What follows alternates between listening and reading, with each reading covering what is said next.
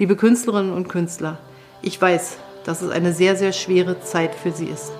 Ich weiß, was wir alles vermissen und wie viele Bürgerinnen und Bürger darauf warten, endlich wieder live ihre kulturellen Angebote erleben zu können. Bis dahin versuchen wir so gut wie es geht, Sie zu unterstützen durch unsere Hilfsprogramme, aber auch dadurch, dass wir sagen, wie wichtig Sie für uns sind.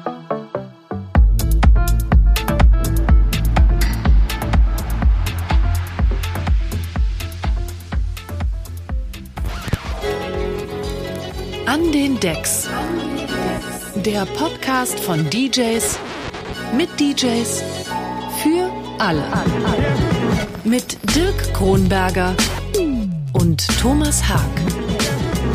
Hallo Dirk. Einen wunderschönen guten Tag, Thomas. Na, da bist du ja mal wieder. ja.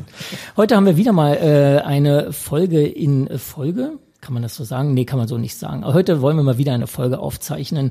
Und zwar ähm, eine Folge in unserem Season Break, soll heißen also wieder mal ein Special. Und als Special haben wir uns zwei Gäste eingeladen und äh, freuen uns wirklich sehr, dass ihr da seid. Leonie und Julian, schönen guten Tag. Hallo. hallo.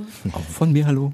Ähm, ihr macht selber einen Podcast, deswegen haben wir euch auch eingeladen. Euer Podcast heißt Showdown und hat ja den wunderbaren Untertitel Der Kampf um die Feierkultur. Genau. Ähm, das heißt also, ihr beschäftigt euch genau damit. Bevor wir da einsteigen, würde ich ganz gerne erstmal wissen, was macht ihr denn so im analogen Leben beide? Im privaten Leben. Genau, also ich bin äh, Music Supervisor im Werbebereich, äh, betreue da so große Marken wie ähm, Vodafone, BMW etc., EDK, BVG äh, und mache da die äh, Musik für die Werbekampagnen. Ähm, und ja, wir haben uns in dem Kontext, glaube ich, nee, vorher schon mal ähm, eigentlich auch kennengelernt. Wir kennen uns eigentlich von zu Hause, ja. von früher, als ja, wir klein stimmt. waren, als wir noch bei den Eltern gewohnt haben. äh, wir kommen beide aus dem gleichen Kaff quasi aus mhm. Berlin und ja. ähm, haben uns dann auseinandergelebt, irgendwie aus den Augen verloren und dann wiedergefunden. Da ging es auch um Musik. Da habe ich dich angehauen. Genau. Da ging es eigentlich wir, um Radio, ne? Da ging es um Radio ja. und da haben wir uns, habe ich ihn angehauen und dann haben wir uns abends irgendwie hingesetzt und wie es halt so passiert, haben wir uns äh, haben wir den zwei, Abend drei schön rumgebracht, quatschend, verleibt, ja. Und äh, aus dem Radio ist nichts geworden, aus dem Podcast ist ja. was geworden. Wir haben dann, glaube ich, nach dem Abend haben wir gedacht, eigentlich müssen wir einen Podcast machen. Aber ihr wolltet eigentlich zusammen Radio machen? Ich habe mir Tipps von ihm eingeholt, ähm, weil er sich halt wirklich tatsächlich auf Musikebene äh, kontaktemäßig sehr, sehr gut auskennt. Und da habe ich äh, die Gunst der Stunde genutzt und wollte ein paar Kontakte abzwacken. und ähm, daraus ist dann tatsächlich die Idee des, zu dem Podcast geboren worden. Ja. Mhm. Du machst Moderation, aber auch Art Direction ja, und ganz ich bin so Tausendsasser. Tausendsasser, Hans Dampf in allen Gassen. Ähm, ich mache Moderation, komme eigentlich aus dem redaktionellen Bereich, schreibe auch noch für ähm, Modekunden und ähm, mache Musik lege auf und ja, also bei mir ist es tatsächlich so ein bisschen, ein bisschen von allem, aber die, gerade dieser journalistische Bereich, ähm, ähm ja, breitet sich gerade bei mir so ein bisschen neu auf mhm. und äh, insofern ist es sehr schön, dass wir da gemeinsam jetzt mhm diesen Podcast. Da hat einfach dann haben. vieles gepasst. Also zum einen äh, haben wir gemerkt, elektronische Musik, Clubkultur, das sind so die Themen, wo wir auch wirklich einfach extrem lange quatschen können und wo wir auch gemerkt haben, da ist irgendwie so ein bisschen, also zu dem Zeitpunkt ja. ähm, auch eine echte Marktlücke, wo irgendwie auch wenig, ja, wo man wenig Informationen kriegt, mhm. ähm, wo, wo man auch irgendwie wenig Persönliches von, von den Künstlern und so weiter und auch den Leuten dahinter ja. erfährt. Und dann ähm, haben wir uns, muss man sagen, oft ziemlich lange, also mindestens ein halbes Jahr ähm, probiert erstmal. Ja, ähm, wir wollten auch ähm, nicht nur sozusagen die Clubkultur und die DJ-Kultur, sondern auch zum Beispiel ähm, uns mit Themen wie Drogenkonsum oder ähnlichem, was in Berlin natürlich sehr ähm, spannend ist, auch nochmal eingehender beschäftigen. Ähm, und dann kam irgendwann ähm, Corona und dann haben wir da sozusagen nochmal so ein bisschen so, ein, so einen Neustart ja. äh, gemacht mit diesem Thema, ähm, wo wir auch gemerkt haben, dass es dann äh, für uns ähm, cool, sozusagen sich diesem ganzen, ähm, ja, mit diesem, mit diesem, mit dieser Pandemie im Rücken sozusagen jetzt nochmal neu zu nähern. Ja, Hab, habt ihr mit dem äh, mit dem Veröffentlichen eures Podcasts früher angefangen als eigentlich geplant wegen Corona? Nee, eigentlich. Weil so war es nämlich Tatsache bei uns. Ja, also es war genauso wie Julian gerade eben meinte. Wir wollten eigentlich schon viel viel früher rausgehen mit der Thematik mhm. zuvor, mhm. Ähm, konnten uns aber da nicht so richtig auf ein Thema einigen, ja. wo wir beide glücklich mit waren. Ja. Ähm, und das stimmt wohl. Als dann Corona kam, ging es ratzfatz. Plötzlich ja. von einem Tag auf den anderen haben wir gesagt, okay, wenn ich jetzt, ja. wir müssen jetzt reagieren. Genau. Jetzt ist es wichtig, äh, auf die, auf die Kultur einzugehen. Ja. Und dann kamen auch wirklich wunderbare Gäste direkt, weil natürlich da irgendwie dann auch ein Need war, darüber zu sprechen. Absolut, ja. Und da wir eben beide so verhaftet auch in der, in der mhm. Kultur sind und in der ganzen Szene, ähm, ging das auch schnell mit den Gästen. Mhm. Ja, das war dann ein schöner Door-Opener sozusagen. Ich merke jetzt doch, dass äh, vielleicht sollten wir Beefy dann, dann doch noch mal kurz rausnehmen. Ich höre ihn jetzt auf jeden Fall. Ach, ist nicht schlimm. Okay, mein Hund ja. ist äh, hier auch nebenan genau. und spielt etwas verrückt. Nein, aber das äh, haben wir so gemerkt, dass es einfach schön ist, ein, ein Thema zu haben, wo wir, ähm, wo wir halt super ähm, mit den Leuten dann auch sprechen können und so ein bisschen so, so, so einen Icebreaker haben. Ähm, mhm. Und da ähm, so, so unter diesem Vorsatz dann aber trotzdem auch ganz viele andere Themen besprechen können. So. Und das war dann irgendwie für uns als auch einfach ein, ich will jetzt nicht sagen willkommener Zufall, weil es ist natürlich auch ein ernstes Thema. Aber letztendlich hat es uns sogar ein bisschen einfacher gemacht. Also für die ursprüngliche Podcast-Idee äh, fehlte noch das zündende Thema ja. und dann kam das genau. leider über uns alle hereingeweht. Ja, genau. ja, also irgendwie hatten wir sehr viele Themen, hm. die auch wirklich, wirklich spannend waren und auch notwendig darüber zu sprechen. Aber ähm, man muss ehrlich sagen, die ganze Club- und Feierkultur, wie wir sie beleuchten wollten, mhm.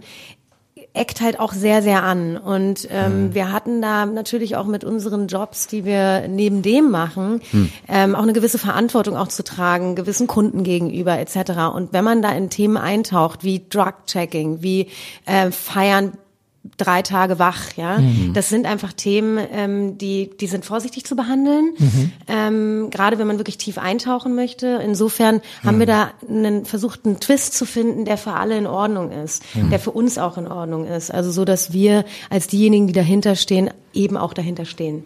Und wir wurden natürlich auch wirklich dann einfach nochmal, wie es jetzt gerade aktuell eigentlich die ganze Zeit so ist, von der von der Zeit ähm, überrannt. Also ne, das ist jetzt ja auch, ich weiß nicht, wie es bei euch ist, aber ähm, wir brauchen ja manchmal auch ein zwei Wochen, bis wir wirklich mit äh, der Folge dann auch online gehen. Ja, ja, und in dieser Woche oder in diesen zwei Wochen kann schon wieder so viel passieren, äh, mhm. äh, dass man dann fast schon wieder die Hälfte rausschmeißen kann. Ähm, so und so ähnlich war es dann damals auch mit unseren äh, mit unseren Interviewpartnern. Zum Beispiel, wir haben jetzt irgendwie, wir hatten schon ähm, einige ähm, der Interviews geführt ähm, und wurden dann wirklich von der von Corona überrannt, wo wir auch gemerkt haben, wir können das jetzt auch nicht mehr veröffentlichen, das geht gar nicht. Ähm, wir hatten zum Beispiel auch mit dem Felix Betzler von der Charité, ähm, der dort ähm, Partydrogenbeauftragter ist, was wir natürlich auch immer sehr spannend fanden mhm. als mit Thema. dem wir ja jetzt auch gesprochen haben. Ja, ja, genau, das, das, das ähm, haben wir gehört. Genau, mit dem hatten wir schon ein Interview geführt und ähm, das ist jetzt natürlich hat sich alles hat sich alles komplett geändert, ne? Und ja. kann man muss man sozusagen, mussten wir das dann nochmal wiederholen. Aber es ist natürlich auch spannend, weil ich weiß nicht, ob diese Zeiten, wie sie vorher waren, überhaupt nochmal so zurückkehren. Und ähm, ja, und deswegen haben wir gesagt, wir wollen eigentlich diese komplette Entwicklung jetzt begleiten. Genau. Ja, genau. Und eventuell wird es ja dann auch ähm, nach Corona, also wir wollen eigentlich den Podcast so aufbauen und haben ihn so aufgebaut, dass äh, er auch nach Corona weiter bestehen kann. Mhm. Also wir entwickeln uns immer mehr auch in die Richtung, dass es tatsächlich, ähm, dass die Themen weiter, also weiter ausholen, als dass wir nur über die Pandemie sprechen. Ja? ja. Weil irgendwann ist dieses Thema, das soll sich jetzt nicht blöd anhören, aber natürlich auch auf einer gewissen Art und Weise ausgesprochen. Und es geht hm. darum, wie geht's denn jetzt weiter? Hm. Also was sind denn die, die, Next Steps? Wo entwickeln sich die Clubs hin? Wo entwickeln sich die ganzen Gigs hin? Hm. Festivals? Was machen die DJs jetzt? So? Und dahin nun, wollen wir. Nun habt ihr, nun habt ihr durch, durch eure Interviews, die ihr bisher geführt habt, ähm, äh, einen ganz guten Überblick äh, darüber, wie es den Clubs so geht. Ähm, was denkt ihr denn, wie geht's denen denn so gerade? Also ich ja. glaube ja schon, dass ähm, viele, viele irgendwann aufgeben müssen. Ähm, also ich glaube, dass jetzt bald eine Welle kommt. Mhm. Ähm, es kommt natürlich auch immer darauf an, also zum Beispiel jetzt habe ich gerade in Hamburg äh, vom Logo irgendwie gerade gehört, das ist natürlich, sind schon dann so die Instanzen auch äh, der Clubkultur, sag ich mal. Ähm, aber das hat dann immer damit zu tun, dass du dann auch dich fragen musst, will ich mir jetzt diesen ganzen Stress gerade noch geben oder verkaufe ich dann jetzt halt das Grundstück, ähm, cashe ein und dann ist auch gut, dann äh, lasse ich das jetzt halt hinter mir. Und ich glaube, diese Frage kommt jetzt schon auf viele zu. So dieses, wie lang kann das noch gehen? Wie lang halte ich noch durch? Wie lang stunde ich noch die Mieten, äh, damit ich dann halt irgendwann. So Thema, ne? Also genau. die haben natürlich jetzt gerade die Option, sorry, dass ich dir jetzt da ja. einfalle, aber äh, die haben jetzt gerade die ähm, Möglichkeit eben die die Mieten zu Stunden, ähm, aber das wird halt irgendwann auf die zurückfallen, ja. Irgendwann stehen die vor einem Riesenberg von Kohle, was sie mhm. erstmal bezahlen müssen. Mhm. Die ganzen Clubs machen jetzt irgendwie hier und da ihre Veranstaltungen und klar, die wollen sich irgendwie über Wasser halten. Das kann ich auch total verstehen. Sie wollen auch was zu tun haben. Sie wollen auch für die Leute, die nach wie vor bei ihnen in den Clubs arbeiten, irgendwie Arbeit haben, ja. Mhm. Wir haben da gestern ein ganz interessantes Gespräch auch mit Julius aus dem Sisyphus geführt, kann ich auch gleich nochmal zukommen. Und ähm, nichtsdestoweniger, irgendwann ist es halt an dem Punkt angelangt, wo sie sagen, und jetzt können wir es halt einfach nicht mehr vertreten. Und wenn die nächstes Jahr die ganzen Mieten zurückzahlen müssen, mhm. dann wird da sich ein riesengroßer Berg an Geld angehäuft ja. haben. Und ich glaube, dann wird es definitiv dazu kommen, dass sich manche Clubs entscheiden, so hey, ganz ehrlich, nee, genau das, was Julian gerade mhm. sagte, das wollen wir uns jetzt einfach nicht mehr antun. Mhm. Und ähm, da werden mit Sicherheit nicht nur die ganz, ganz kleinen Clubs dabei sein.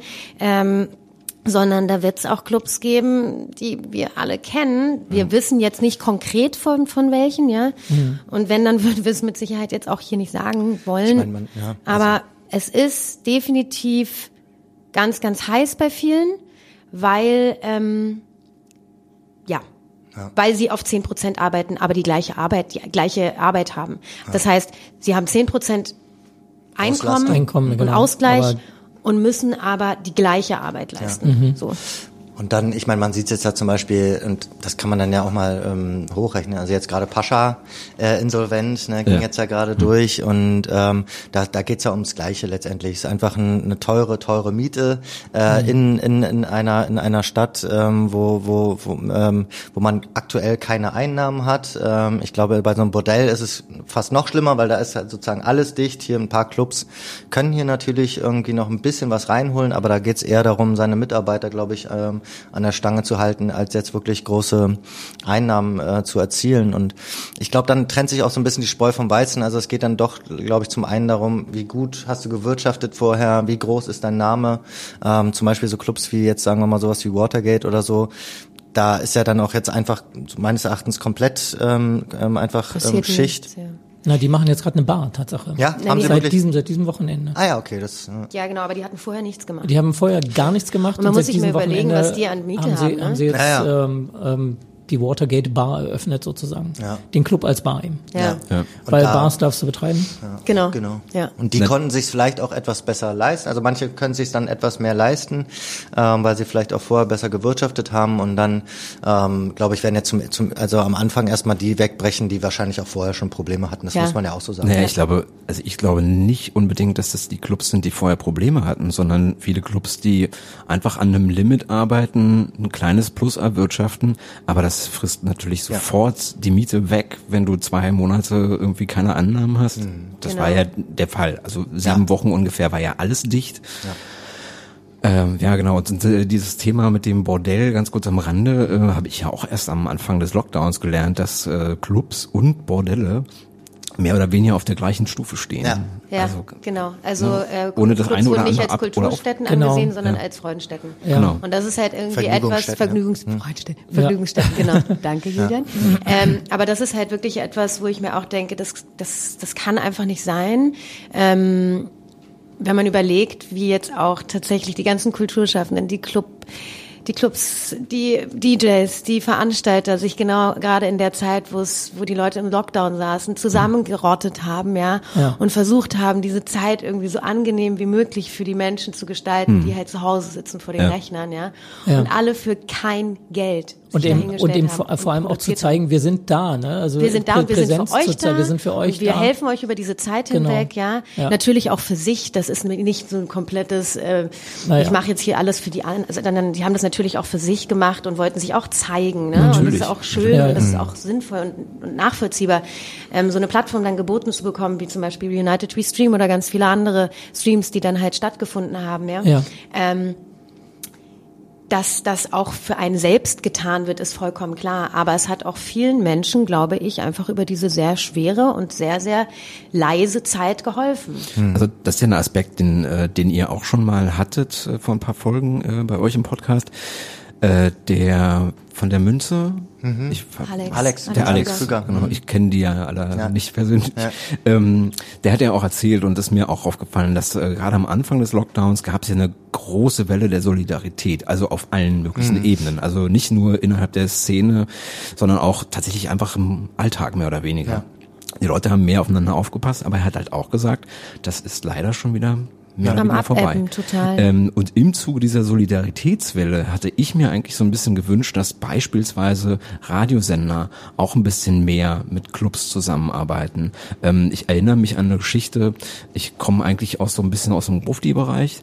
Ähm, wir sind damals mitgelaufen beim Karneval Erotica. Das war so eine, ja, im Grunde ähnlich wie die Fuck Parade. Ähm, und irgendwie durften die, glaube ich, keine Musik spielen. Also das war die Fuck Parade selber, glaube ich, wo das so war. Ähm, da hat dann Radio Fritz drei Stunden äh, sozusagen die Musik gespielt, die normalerweise bei der Fuck Parade laufen würde. Und sowas hätte ich mir in dieser Zeit äh, da auch gewünscht. Stimmt. Aber natürlich mussten alle auch für sich ein bisschen gucken, Ja, ja. wie, Ja, vor allem die Radiosender mussten ja auch total nach Hause verlagern. Ja, ne? Also genau. die ganzen Radiomoderatoren haben ja von zu Hause gesendet. Ja, ja. Insofern, ähm, ich glaube, die waren selber so ein bisschen überfordert mit der ganzen Situation, könnte ich mir vorstellen. Ja. Und gleichzeitig, also wie, wie holt man sich dann irgendwie die Gäste rein, wie wir unsere eigenen Leute erstmal verteilen müssen und so. Aber ja, du hast vollkommen recht, da hätte mit Sicherheit noch ein bisschen mehr passieren können. Ich glaube, da was was da auch immer das Problem war, ähm, dass am Anfang also am Anfang war es auch noch so, weiß ich auch noch, dass die Clubkommission auch, äh, wir haben ja ganz früh, ich glaube als erstes sogar mit Lutz gesprochen, äh, Leixenring von der Clubkommission. Ja. Und da war sozusagen noch das Thema, die Erwachsenen brauchen auch ihre Spielplätze, ne? Und Ja, das ja. ist ja auch spannend, dieses Thema. Äh, da, ich finde, das ist auch unglaublich wichtig und das wird man auch im Nachhinein vielleicht auch erst merken, was da alles weggebrochen ist, Ja. auch emotional für ganz viele, die vielleicht auch mehr in der Nacht leben, ne? Und aber ähm, diese Meinung, die konnte man nicht aufrechterhalten, weil ne, irgendwann ähm, ging es halt nur noch darum, wie gefährlich diese Pandemie ist. Und da, kann, da braucht man nicht versuchen, gegen Windmühlen zu laufen, wenn man immer sagt, wir brauchen unsere Spielplätze. Ja, aber es geht halt gerade nicht. Und, Ja, das genau, war, das- und da wurde es halt so, das hat man dann ganz schnell gemerkt, dass alle dann auch leiser wurden und sagen, wofür kämpfe ich jetzt hier eigentlich? Ich weiß gar nicht, ich, äh, es, es bringt gerade gar nichts, auf die Straße zu gehen. Das Einzige, was wir nur machen können, ist nach mehr Förderung fragen. Und dafür gab es halt nicht so richtig die Lobby. Und da mussten sich erst alle wieder so zusammenfinden. Und ich glaube, das ist so ein Prozess, der allen sehr schwer gefallen ist. Ich glaube generell das Thema Ausgehen, Feiern, Clubs, Party ist einfach in einer Situation wie dieser für viele Leute sehr, sehr, sehr empfindlich und man muss es wirklich auch ganz vorsichtig und sensibel anfassen, weil sich viele Leute einfach auf den Schlips getreten fühlen, weil die sagen, so, ja, ihr Raver, jetzt könnt ihr mir nicht mal ein paar Monate irgendwie die Füße stillhalten. Ja, stimmt auch. Ist auch absolut richtig so und es ist absolut richtig, dass die Clubs erstmal zugemacht haben. Ja. Und es ist absolut richtig, dass die Bar zugemacht, Bars zugemacht haben. Und es ist richtig, dass die Leute sich nicht mehr zusammenrotten durften. Und das, hat ja auch, und das hat ja auch nie jemand bestritten. Es hat nie jemand bestritten und gleichzeitig ist es natürlich ein auf Eierschalen tanzen in dem Moment, ja. Irgendwo ist da eine, ist da wirklich eine, eine, eine Szene, die au sich aufrechterhalten muss, ja, die ganz, ganz viel auch für Berlin getan hat und die ja auch irgendwo die DNA von Berlin darstellt auf eine gewisse Art und Weise, die auch ganz viel Tourismus hier nach Berlin gebracht hat, ja. Und das darf man eben auch nicht vergessen. Und gleichzeitig muss diese Szene dann irgendwie anfangen, plötzlich die Klappe zu halten, ja, und muss irgendwie ruhig sein, darf im stillen Kämmerlein irgendwie alleine was machen, aber darf halt nicht nach draußen gehen. Und da, das, was du gerade eben meintest, Julian, ist eben auch super, super wichtig. Da hängen halt nicht nur Raver dran und da hängen nicht nur Existenzen im Sinne von Clubs und Betreibern dran, sondern da hängen halt wirkliche Lebensexistenzen dran. Natürlich. Also wenn man sich gerade mal so eine Szene wie die Queer- und die Gay-Szene anschaut, diese Menschen leben in der Nacht, diese Menschen haben einen anderen Rhythmus als wir, die arbeiten nicht am Tag, sondern die arbeiten in der Nacht. Und das ist deren Lebensmittelpunkt. Und wenn das wegfällt, dann fällt denen ihre, ihr Lebensmittelpunkt weg. Und das ist einfach etwas, was man ähm, zum Teil, finde ich, sehr hat unter den Scheffel fallen lassen, weil das sind halt wirkliche Leben, die dann nicht mehr so richtig ja, stattfinden können.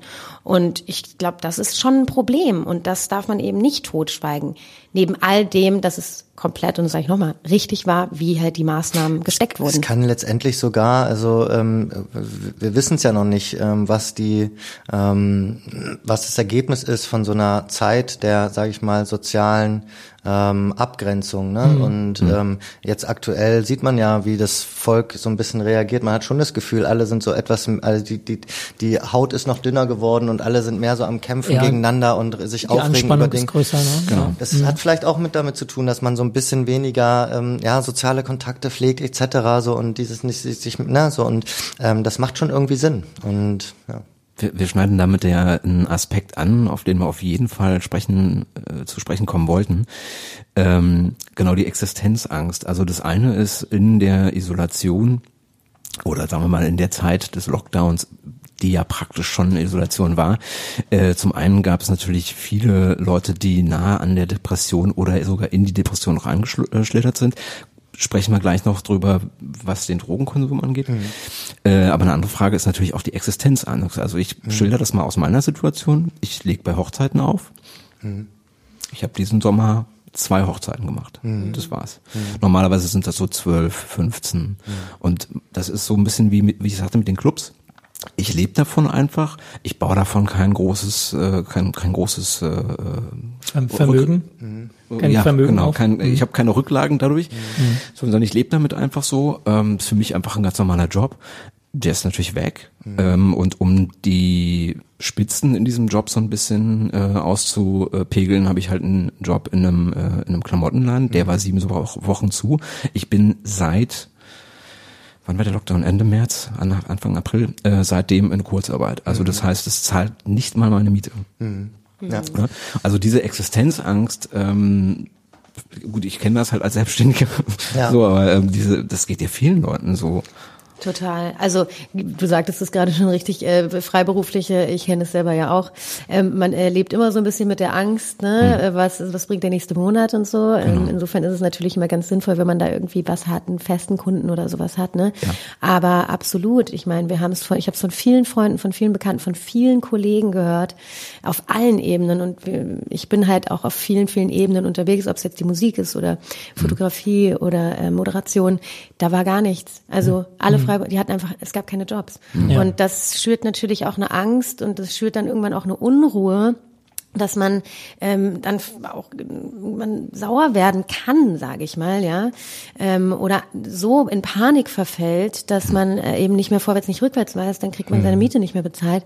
Also das ist, da kommt noch ganz, ganz viel mhm. obendrauf auf die Pandemie, die so ohnehin schon so schrecklich ist, ja. kommt halt auch so ein emotionaler, ne. psychologischer Wert auch noch mit ja, drauf, der völlig einfach, ja. extrem ist. Mhm. Ich habe in dem Kontext ähm, letztens, ähm, ich weiß nicht genau, wie das Zitat ging, aber das fand ich ganz schön, dass ich glaube, ähm, Einstein war das, der gesagt hat, ähm, in Zeiten der Krise reagieren die Dummen ähm, mit dem Fingerzeig auf andere mhm. ähm, und die Klugen reagieren mit Innovation, so mhm. grob. Ne? Ja. Und das finde ich irgendwie ganz schön, weil es ist auch so, das ist, zeigt diese Zeit jetzt auch gerade an sich so. Ich muss auch sagen, dass ich auch immer ein bisschen enttäuscht war, dass auch in der Musik und auch in der Clubkultur, in der Live-Kultur noch nicht ähm, wirklich mit den Innovationen jetzt ähm, um die Ecke gekommen ist, die, die halt wirklich was bringen. Also zum Beispiel sowas zu sagen wie, wir müssen jetzt alle zusammen, keine Ahnung, wir müssen eine monatliche Kulturabgabe oder sowas, wo, wo damit, damit äh, was passiert, wenn, wenn der Staat vielleicht nicht aushilft oder so, äh, wo man wirklich echte Innovationen auf den Weg bringt. Andererseits so im Kleinen, wir sitzen jetzt auch hier, wir haben auch was gestartet, was letztendlich auch ein bisschen innovativ war mhm.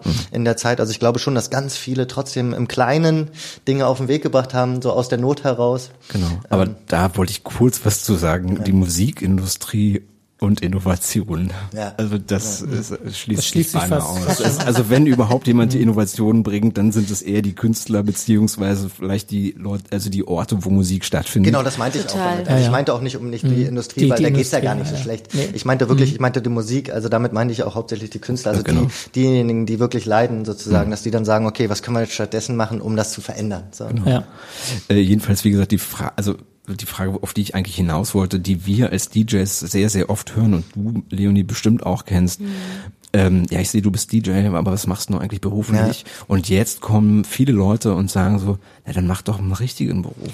Ja, ja. das ist ja, so, das ist wirklich schlimm. Ich habe mich auch mit ein paar Freunden unterhalten, ähm, die selber auflegen, die auch wirklich äh, erfolgreich sind in dem, was sie tun. Ähm, und das ist ziemlich bitter, was die da äh, an, mhm. an, an Rückmeldung ja. bekommen. Ja. Also so nach dem Motto, ja, dann äh, geh doch mal und mach halt jetzt mal, hör doch mal auf mit deinem Hobby, ne? Genau. Und mach doch jetzt mal einen Job. Ja. Und das ist halt einfach gemein. Also das ist, ähm, das ist so eine Nicht-Wertschätzung dessen, ja. was da wirklich gele gele geliefert wird, geleistet wird. Ja. Und es wird einfach nicht gesehen. Das ist wieder dieses, ach ja, du machst ein bisschen Party. Du mhm. gehst mal ein bisschen am Wochenende auflegen mhm. und machst hier so ein bisschen äh, ähm, äh, Pegler hoch und runter drehen. Mhm. Weißt du, und da denke ich mir, nee, also ich sage ja jetzt auch nicht zum ähm, weiß ich nicht. Äh, ich will jetzt gar keinen Beruf nennen, weil ich gar keinen Beruf jetzt in irgendeine Kategorie nicht wertschätzend stecken möchte, ja. Aber das, das würde ich zu niemandem sagen, weil im Endeffekt ist das, was die Person macht, ähm, nicht nur damit verbunden, dass sie am Wochenende Musik für andere Leute ja. spielt und den Leuten im Zweifel eine richtig, richtig gute Zeit beschert, ja. Mhm. Äh, und ein paar Leute richtig glücklich macht, sondern die Person sitzt zu Hause, sucht Musik raus, beschäftigt sich äh, im Zweifel 40 Stunden in der Woche auch damit, ja. dass sie halt ihren, ihrem Beruf nachgehen kann. Natürlich. Das hat viel mit Akquise Klar. zu tun, das hat viel damit zu tun, Klinken zu putzen auch, ja. ja? Mhm. Und das ist einfach, man weiß selber, wie viele DJs es einfach mittlerweile gibt, ja. ja. Und ähm, das ist einfach ein richtig hartes Business. Und insofern finde ich das absolut unangebracht, wenn dann sich Leute hinsetzen, die von Tuten und Blasen keine Ahnung haben ja, und sagen, ja. mach mal, mach halt mal was anderes als dein Hobby. Also mir kommt da gerade, kurz noch was dazu sagen, mir kommt da gerade ein Gedanke, ich glaube Musik oder generell Kultur ist wahrscheinlich wie Bildung das, das passiert ständig die ganze Zeit, aber niemand nimmt es bewusst wahr. Mhm. Drehst du mal alle Kultur für eine Woche aus. Das ist aus. selbstverständlich. Ja, das ist selbstverständlich. Drehst ja. du alle Kultur aus. Also ich meine, keine Bücher, kein Radio, ja, kein Kino, keine Filme, nix, kein Netflix, ja. Die Leute gehen, also dann Klar. haben wir, dann haben wir eine Depressionswelle garantiert. Total. Ich meine, was vorher ja auch schon so war, ähm, beziehungsweise vorher war es sogar eine ganze Zeit lang ja andersrum. Da war es also in der Musik, wenn man jetzt mal nur die Musik an sich betrachtet, dass es vorher ähm, oft den Konflikt gab zwischen den Urhebern von Musik, den Komponisten, den Produzenten mhm. und dann wiederum den Live-Performern, den Interpreten. Mhm. Ne? Ja. Und da war es vorher immer so, dass, ähm, dass die Urheber und die Komponisten ganz lange gelitten haben, weil die sozusagen die einzigen sind, die zum Beispiel nur von Spotify leben mhm. ähm, und, und da halt angewiesen sind auf gute Beteiligung oder ähnliches. Und die anderen konnten dann schön auf die Bühne und haben da halt ganz andere Beträge gesehen. Ja. Jetzt hat sich's eigentlich so umgedreht. Ne? Und jetzt sind eigentlich plötzlich die, die vorher halt auch produziert haben und halt auch über, ne, so können halt weiter arbeiten ja. Und die ganzen Performer und Interpreten sind halt sozusagen eigentlich raus. Und da, ich meine, man muss dazu sagen, ich glaube, man findet immer noch so seinen Weg. Man muss mhm. irgendwie trotzdem noch in, also es gibt viele Wege, die man da gehen kann. Und man muss dann vielleicht, in, also wenigstens jetzt gerade ähm, aktuell dann die Zeit nutzen, um dann, weiß nicht, dann da sein Profil ähm, ne, voranzubringen und so mhm. weiter. Ich glaube, Möglichkeiten gibt es. Hat man aber ja es ist natürlich schwierig. Hat man ja auch gesehen, also wenn man sich so ein bisschen die Historie der DJs anguckt und auch der Clubs, ja, das sind ja sondern Gesundheit. Entschuldigung. Das sind, ja die, das sind ja die Scheuen unter uns, ja. Das sind ja die Leute, die sich nie zeigen wollten, die eigentlich mhm. in der Dunkelheit verschwinden wollten, so ein ja. bisschen, ja. ja. Und jetzt sind es die Clubs und sind es die DJs, die halt sagen, okay, wir müssen in diesen sauren Apfel beißen ja. und haben sich alle vor die Kameras gestellt. Und klar haben alle gesagt so, oh Mann, ey, das war eigentlich immer genau das Letzte, was wir tun wollten. Aber wir müssen es jetzt machen. Mhm. Und man hat von, von vielerlei Seite dann auch gehört, so Mann, das war einfach auch wirklich dankbar, dass man trotzdem bisschen spielen konnte, dass man gesehen hat, dass die Leute es dankend annehmen. Ja, ja. es wurde über United We Stream wirklich viel Geld gesammelt ähm, und ähm, es ist einfach so ein sozialer Aspekt gewesen, der so ja. wichtig war auch für die Leute und eben so Hoffnung geschürt hat. Und ich glaube, das war auch ein ganz wichtiger Punkt, Hoffnung zu haben. Ja, ja? und ähm, Insofern, das ist trotz alledem so interessant. Ja, also wir kennen es alle, wir gehen in den Club und werden Handys abgeklebt und Fotos gar nicht, gibt's nicht. Und, ja. und ja. plötzlich rückt diese Szene in den Spotlight des Geschehens. Ja. Und ich finde es aber auch okay. Ich finde es auch richtig so, dass die sich mal zeigen und dass die auch sagen, hey, wir sind jetzt die Leute, die hier gerade richtig Alarm gemacht haben und euch versucht hm. haben, eine gute Zeit irgendwie auch zu beschaffen. Genau. Ne? Und gleichzeitig kann ich mir gut vorstellen, dass der ein oder andere sich da ähm, erstmal sehr durchringen musste, um in diese, um sich in dieses Spotlight auch zu begeben. Hatten, hatten wir Tatsache als Gast fällt mir DJ Jauche ein, der lange ähm, sich also auch geweigert hat zu sagen, irgendwie, okay, dann stelle ich mich da hin und streame, weil erstens hat er den Sinn nicht verstanden, wenn da keiner tanzt, wem soll ich denn was vorspielen? Und dann halt dieses, was du schon sagst, äh, ich, ich bin mit meiner Musik, also das sein Argument war, ich bin mit meiner Musik beschäftigt, ich mache hier für niemanden Show, was, was soll denn eine Kamera ja. einfangen? Ich, ich, ich lege auf. Hm. Was, genau. was ist denn da zu sehen? Ja, das hat man von so vielen gehört. Die waren so, Alter, mhm. wen interessiert denn das? Ja. Warum interessiert denn die das, wenn ich jetzt einen Regler irgendwie nach links oder nach rechts ja, drehe? Genau. Was, äh, ganz viele DJs sind eben eher scheu und wollen im Hintergrund bleiben. Und das hat, ist ja auch was ganz, ja, und ich ganz auch, Schönes irgendwie, finde ich. Was da auch was ein spannender Aspekt ist, ist, dass, ähm, dass es sozusagen, dass man auch die Arbeit zeigt. Ne? Also Ja. dass Ja. man sozusagen in dem Moment, ja. wo halt dieses ganze Vergnügen und der ganze Spaß mal kurz wegfällt Ja. Und man Ja. einfach da äh, steht und zeigt, so arbeite ich. Das Genau. ist mal, das ist ne so. Ich Genau. mache jetzt einfach nur das für euch und so ist es ja bei den Clubs auch gerade. Ja. Also dass sie auch zeigen möchten, ähm, das ist halt, ne, wir, wir kämpfen ums Überleben und das ist alles hier hinter den Kulissen los und Ja. Genau. das ist so das Schöne dabei, dass ähm, dass es auch wichtig ist in der jetzigen Zeit zeigen zu können, dass Ja. es halt nicht nur Spaß ist. Ja, und wie genau. funktioniert der ganze Apparat eigentlich? Ja. Ne? Weil das, was der äh, Otto Normal-Raver so mitbekommt, ist halt, im Zweifel geht er äh, zu einem äh, in den Club, weil ein Lieblings-DJ spielt, ja, Ja. oder Ja, ja. weil es eine geile Location ist. Ja. Aber was hinter so einer geilen Location steckt, wie viel Arbeit dahinter steckt, wie viele Leute dahinter stecken, ja. Ich bin auch mal wieder überrascht, Es ist unglaublich. Also wie gesagt, gestern auch im Sisyphos, als wir da mit dem Julius gesprochen haben, was der uns auch erzählt hat und was man da backstage und hinter der hinter den Kulissen alles mitbekommt. Wie viele Leute da wirklich arbeiten. Was hat er gesagt? 160, 120, 120?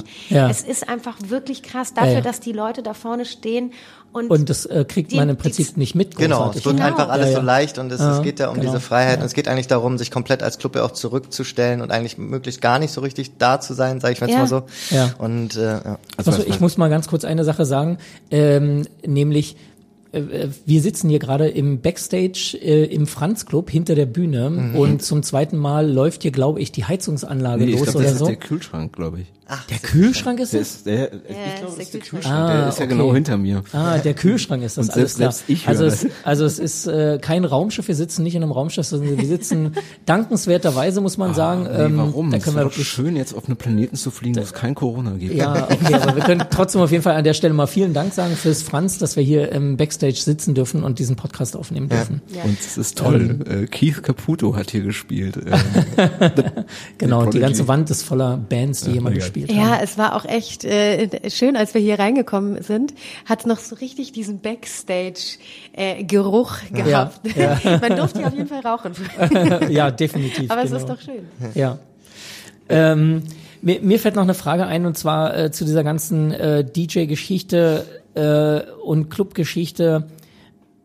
Ich habe immer das Gefühl, also zum Beispiel euer Podcast, der beginnt ja damit, dass Angela Merkel äh, erstmal erzählt, wie wichtig diese Clubkultur ist und äh, dass sie, dass alle wirklich ganz genau wissen, äh, äh, wie wichtig das ist und dass wir das brauchen und wir kämpfen dafür, dass ihr alle ne, äh, ähm, überleben könnt und so weiter und so fort.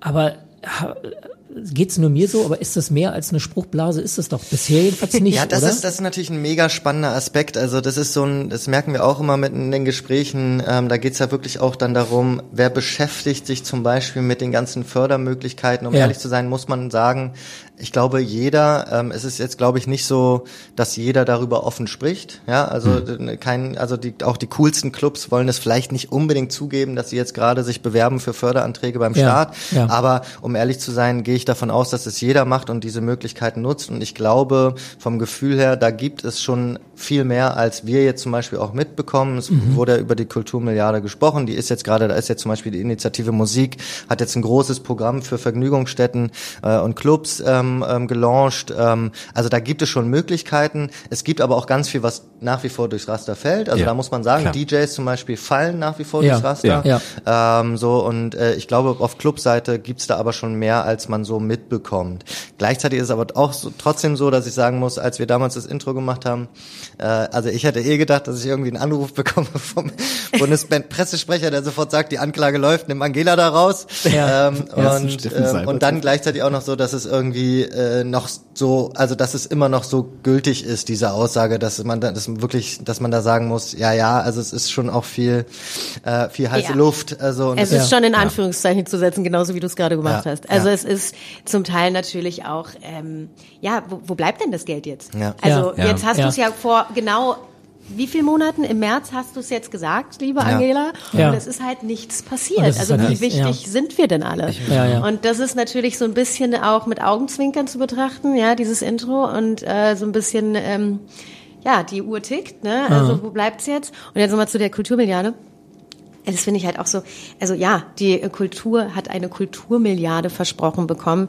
Die Lufthansa hat wie viele Milliarden bekommen? Ja, ja. Also das sind so Sachen, wo ich mir denke, come on. Also da wird halt ein Konzern ähm, mit, mit Milliarden überschüttet und, und eine ganze Kultur Weil- muss quasi danach betteln also und man- kratzen. und das man muss bei dem Konzern sagen, weil vielleicht äh, wie viel 20.000 Leute äh, betroffen sind, wie viel sind es in der Kultur? Ja. Also Nee. das sind Sehr viel mehr, ähm, also sehr sehr viel mehr. sehr, gibt da mehrere mehr. Aspekte, die man äh, da bei der Lufthansa loswerden kann. Äh, die kriegen neun Milliarden, hatten einen Marktwert zu dem Zeitpunkt von ich glaube vier Milliarden. Dafür möchte ich das ganze Unternehmen haben und Ja. nicht irgendwie. Ich kann mal hier und da sagen, finde ich irgendwie doof. Aber ein wichtigerer für mich wichtigerer Aspekt ist der: äh, Die Kultur ist der zweitgrößte Wirtschaftsfaktor in Deutschland. Ja, und das wird halt leider auch sehr oft vergessen. Ja. Ja. Und da ist eine Milliarde einfach nichts. Aber da musste man sagen, also das, das haben wir dann ja auch alle gemerkt, ähm, diese Zahlen, die mussten sich halt erst, die musste man erst besorgen, ne? Da mussten Ja, erst wie ja, viele ja. Verbände und wie viele Institutionen sich dafür zusammentun Ja. mussten, raufen mussten über Monate, über Wochen, ähm, um zu, um sagen zu können, wie groß ist dieser Bereich, ne? Ja. Das gehört da alles dazu und so. Und das war, also das war ja ein Prozess, den hat man wirklich miterlebt, dieses, dass auch die Clubkommission hier zum Beispiel erstmal merken muss, okay, mit wem muss ich jetzt alles sprechen, um da irgendwie zu, zu Fakten zu kommen, zu Zahlen zu kommen, zu einer, zu einer Lobby zu kommen, äh, wer, wer ist auf Politikseite da und so weiter. Ne? Also das ist, glaube ich, das ist der Prozess, wo wir immer noch drin Ja. sind und, Ja. und, und, und jetzt aber mittlerweile dieses Ding schon wieder hat, dass für viele Corona, ich will nicht sagen vorbei ist, aber ich glaube, viele sind jetzt schon in, in der nächsten Phase und Ja. die, die Clubs und die Kultur sind immer noch am Hinterherhecheln und sagen, lass uns alle demonstrieren gehen, aber ähm, da kommt dann keiner mehr zur Demo, weil äh, leider, leider, ähm, jetzt am 9.9. ist ja auch wieder eine, ähm, ähm, weil sie halt schon wieder anderes im Kopf haben ne? und meist dann sich selbst. Genau. Ich möchte trotzdem noch kurz sagen, ähm, auch wenn es zu wenig ist, was bisher von Seiten der Bundesregierung gekommen ist, aber sie haben wirklich schnell erstmal viel, viel, viel Geld in die Hand genommen um zumindest das Notwendigste erstmal abzupolstern. Na klar, jetzt ist das ein paar äh, Wochen mittlerweile her, jetzt sollte irgendwas weitergehen, aber dennoch muss man anerkennen, sagen, die haben wirklich unfassbar viel Geld ausgegeben. Schnell reagiert. Deswegen Ja, Zeit. Soforthilfen, da wurde auf jeden Fall so wirklich schnell Äh, und gut reagiert. Gerade hier in Berlin, ne? Also das muss man Total. echt sagen. Also Und dann da auch können sehr wir auch nicht, also wir können ja gar nicht abschätzen an, wenn wir jetzt, wir sprechen ja über DJs zum Beispiel, was das für eine Nische ist im Kontext äh, der der deutschen Bevölkerung, äh, Ja. wie viele wie viele ähm, Industriebereiche da auch noch gerade hinten anstehen und erstmal der Politik erklären müssen, wer sie überhaupt sind, wieso sie da sind, wie viel Ja. ne, und sie so eine weiter. Berechtigung haben, ja, ja. es ist Ja. schon hochkomplex und ähm, deswegen auch irgendwie verständlich. Ja. Genau. Und dann, wie gesagt, der Aspekt noch, der dazu kommt, DJs, die arbeiten ja nicht nur beim Auflegen. Ja. Wir haben ja noch eine ganze Menge andere Zeug zu tun. Das Auflegen, wenn ich zwei Stunden so ein, so ein Set, wie du zum Beispiel im Kranich waren zwei Stunden, glaube ich, ne? genau. Wie lange bereitest du sowas vor? Nee, stimmt nicht. Im Kranich war es eine Stunde, aber normalerweise, wenn ich spiele, dann fängt das bei 2,5 Stunden an. Mhm. Und ähm, da muss man halt schon überlegen, da sitzt will man natürlich nicht die Schinken von der Woche davor spielen oder wie auch immer. Klar, man hat auch die, man hat so ein paar Dinger, die man immer gerne spielt, Mhm. aber trotzdem will man ja auch immer ein bisschen neue Sachen da mit dabei haben. Genau. Und dann recherchiert man, dann sitzt man vor Beatport und hört sich ein Genre nach dem anderen an. Ähm, gut, äh, jeder DJ hört sich dann sein Genre an, aber trotzdem, ähm, das ist ja sind Unmengen an an Dateien, die man da durchgeht Genau. und das muss man ja auch alles kaufen. Also es ist ja nicht so, dass man die Mhm. Musik so bekommt, sondern man steckt ja. auch ganz viel seiner Gage auch dann wieder in Musik Natürlich. und das ist auch richtig so. Man muss Musik auch bezahlen, ja, das ist Ja. ganz wichtig. Ähm, Ja, und du bist ja auch ein, du bist ja auch noch ein extra Hustler, also und bist halt die ganze Zeit hinterher am Graben bei den Leuten. Also das ist ja wirklich, also die Zeit, die da reingeht, ne, bei, bei Festivals, bei Bookern, bei Clubs irgendwie, wo spielt man und so, das ist ja wirklich nicht zu unterschätzen. Total. Und das ist ja, wie gesagt, also neben dem, dass man eben dann auch die, den, den schönen Teil des, nämlich des Auflegens hat, hat man eben die Vorbereitungszeit. Ähm, und im Zweifel nimmt man dann zwischendurch einfach auch mal noch mal einen Podcast auf. Dann macht man einfach auch noch andere Sachen, so wie ich es eben mache, ja, also andere Jobs. Und ähm, insofern passiert da ganz viel gleichzeitig und parallel. Und das ist ja, das ist einfach nicht zu unterschätzen. Ich glaube, bei DJs jetzt aktuell muss man wirklich sagen, dass dieses Produzieren schon jetzt nochmal ein, ein Thema geworden ist, wo ganz viele merken, genau. okay, da, da, da muss ich jetzt rein, da äh, wie auch immer. Mhm. Da, ähm, das ist ja auch, produzieren, es heißt ja auch nicht immer, dass man jetzt selbst produziert, yeah. sondern sich dann die richtige Person sucht. In ja. Techno ist es ja oft so, dass es dann halt doch vieles aus ein und derselben Hand kommt und dann nur der Künstlername da drüber geschrieben wird. Ja, okay. Ähm, und da geht's dann ja eher darum, sich sozusagen dieses Profil aufzubauen, ja. ne, äh, irgendwie auch Social Media zu pflegen und so weiter, um da dann einfach auch. Das ist ja auch nochmal ein Thema. Also die ganzen sozialen Netzwerke, ja, ja wovor sich ja auch ganz viele Künstler, Musiker, hm. äh, DJs ähm, und Clubs äh, eigentlich ja. sträuben, ja, weil ja. soziale Medien sind ja der Teufel. Ähm, aber trotz alledem, das gehört halt jetzt mittlerweile dazu und selbst die, die letzten Gegner von sozialen Medien haben es jetzt auch, glaube ich, gecheckt, dass es halt irgendwie notwendig ist. Und das nimmt auch richtig viel Zeit in Anspruch, ne? Ja, ja. Also das ist, das ist Wem erzählst du das? Das nimmt richtig viel Zeit in Anspruch und das ist so, oh Mann, ähm, jetzt sitze ich schon wieder seit drei Stunden irgendwie dran, eine Story ja. vorzubereiten, dann irgendwie ein Design zu machen für unsere Seite. Ähm, und das, das nimmt einfach richtig ja, das ist richtig Arbeit. Aber es eröffnet dann wiederum auch neue Einkommenspotenziale. So, ja. es kann dann ja auch, ne, dann irgendwann kommt halt dann mal ein Sponsoring um die Ecke oder was auch immer. Ja, das kann, das kann, kann das eröffnen. Genau. Ne? Das ist äh, vielleicht auch noch so ganz wichtig. Ja. Genau, das, das passiert nicht automatisch. Nee. Also nur weil du in den sozialen Medien nee. irgendwie unterwegs bist, bist du noch lange nicht äh, auf der Verdienerseite. Haben, ja. Ja, ja, genau. Hm. Gibt's denn ähm, Clubs mal so außerhalb der der Techno-Szene, die äh, die ihr so ähm, äh, interviewt habt oder so, wo ihr merkt irgendwie, ähm, den, den geht's ähnlich, den geht's anders?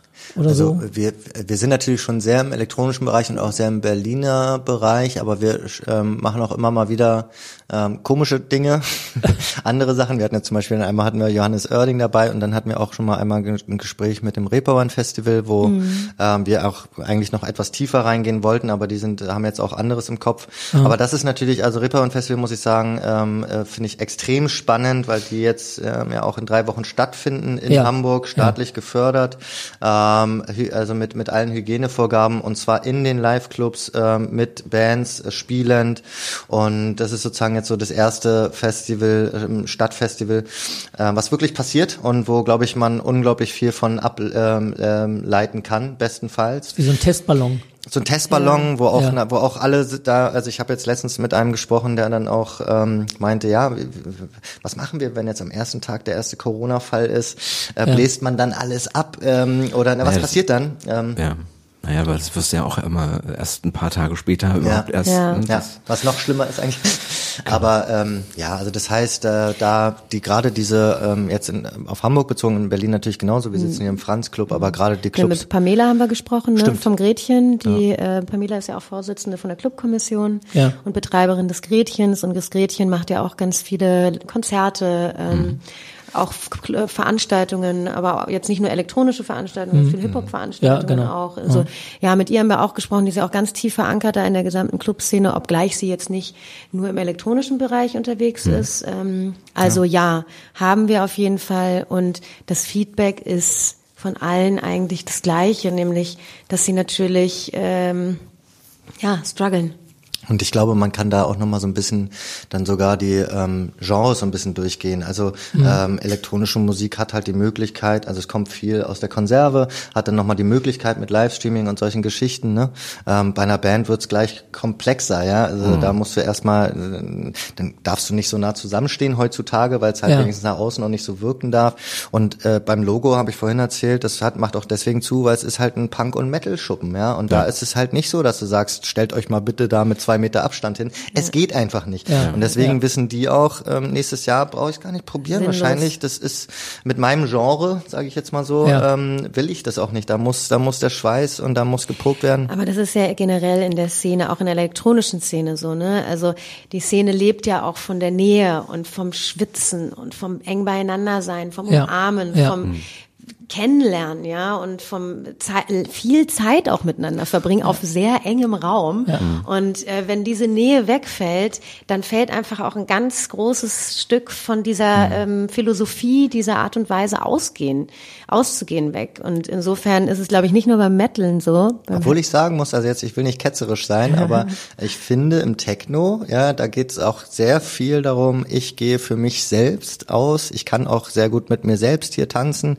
Ähm, Berghain ist es ja immer so, dass zum Beispiel auch wenn du alleine hinkommst, ähm, äh, kommst du ja auch eher rein. Es ist ja auch so, ne, das ist auch, es ist ja auch nicht so, dass es irgendwie dann überraschend ist, sondern sogar cool. Ne? Bei, ich glaube, in anderen Städten wäre das so wie, du gehst alleine tanzen. Ja? Hier ist es ja eher normal. Und deswegen meine ich so, ne, wenn du jetzt irgendwie so Rock'n'Roll nimmst irgendwie, ne, dann, mhm. dann ist es da schon nochmal eine ganz andere Form von, wir müssen hier zusammen sein. Im Techno ist es vielleicht etwas einfacher, dann auf Abstand ja, zu gehen. Ja, aber ich glaube trotzdem, dass es, äh, wenn, wenn du da in einem Club stehst ähm, und man kommt den Leuten näher, es ist eng, die Clubs werden ja auch voll gestopft bis oben hin, dann weil ja. alle rein wollen. Das und es lebt schon auch von der, es lebt von den Massen, ja, und ähm, trotzdem kannst du ja alleine sein. Du kannst ja, ja alleine in der Masse stehen. Genau, so, ja, das du? ist der Punkt. Ne? Ja. Also du kannst da alleine hingehen, aber ja. wenn du dann irgendwie auf äh, vier Meter Abstand zum nächsten tanzt, irgendwie dann ja. kannst du es auch zu Hause machen. Mhm. Aber in äh, Genau, aber also das lebt einfach wirklich davon. Du kannst da alleine mittendrin stehen, aber du brauchst es mittendrin. Ich glaube nur, ich glaube mhm. nur wenigstens jetzt fürs nächste halbe Jahr, ja, müssen wir uns damit halt anfreunden. Ja, dass das ne, so geht, und genau. deswegen ähm, so ähm, ich muss ganz ehrlich sagen, bevor ich halt sowas gar nicht mache, kann ich sagen, ich kann also das nehme ich dann hin. Ne? Ja, also, genau. Man nimmt dann man beißt dann in den sauren Apfel genau. und dann ja. nimmt man halt das äh, ja. Ist zwar schade, aber wenigstens was. Kommen wir zu einem anderen Aspekt. Äh, ich habe die Folge gehört mit dem äh, Arzt Felix, Felix Betzler, Felix, Felix Betzler. Ja. über Drogenkonsum und ähm, das ist ein Klischee, das sicherlich insbesondere bei der elektronischen Musik äh, auftaucht, aber natürlich in anderen Szenen trotzdem nicht anders ist. Ja. Also andere Szenen haben entweder ein größeres Alkoholproblem oder tatsächlich auch äh, quasi unter der Hand eigentlich irgendwie Speed hm. äh, oder Pillen oder ja. so. Ne? Ähm, und der hat erzählt, dass die ähm, Entwicklung jetzt schon sich messbar geändert hat. Also von einer Droge auf die nächste mhm. umgestiegen wird zum Teil äh, und zum anderen, dass manche Drogen auch einfach gar nicht mehr verfügbar sind, mhm. weil die gar nicht über die Grenzen kommen. Mhm. Das war für mich, also ist klar natürlich ein Aspekt, der äh, Aspekt, der Sinn macht, ähm, aber äh, war halt wichtig auch mal so zu hören. Also ähm, bei dem bei dem äh, Dr. Felix Betzler, ähm, das war, den hat mir deswegen auch, ich glaube, es gab mal irgendwie den, im, im Club kennengelernt irgendwie über Ecken. Willst du die Geschichte erzählen? sehe schon, ihr das du willst es unbedingt. Ähm, ich weiß nicht, wie einverstanden er damit ist, wenn ich ja. das erzähle. Aber ähm, ja, ich Felix Betzler, ähm, Dr. Felix Betzler äh, leitet ja die AG Recreational äh, Drugs in der hm. Charité und sie beschäftigt sich aus ausschließlich eigentlich mit der Thematik, ähm, nee, nicht ausschließlich, vor allem mit der Thematik ähm, Partydrogen. Ähm, mhm. Er leitet aber auch noch die AG für ADHS. Mhm.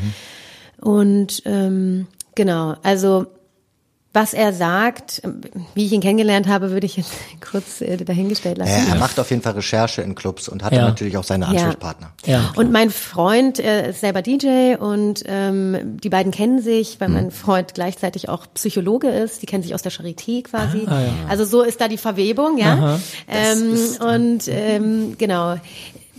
Erzähl mal, was, was nee, er, was und, er macht. Und, und ähm, ähm, wir hatten halt sozusagen eh äh, vor, mit ihm ausgiebiger zu sprechen, weil es ist ja äh, überhaupt spannend, dass es so eine Position gibt, ähm, ne, dass es, ähm, dass er sich mit diesem Thema so so arg auseinandersetzt. Und dann ist jetzt gerade die Frage wirklich, was passiert mit mit Partydrogen ohne Party? Ne? So ja. und äh, wie wie gehen die Leute jetzt danach damit um? Ähm, insbesondere in einer Stadt wie Berlin, wo sich so viel darum gedreht hat um dieses Thema und ähm, und äh, er macht da gerade eine große ähm, Umfrage. Ähm, er macht sowas normalerweise auch immer ähm, staatlich gefördert fordert, also dass auch der, das Land Berlin zu ihm kommt und sagt, ähm, wir brauchen hier mal in diese Richtung eine Umfrage, da geht es dann um Themen wie Drug-Checking oder ähnliches.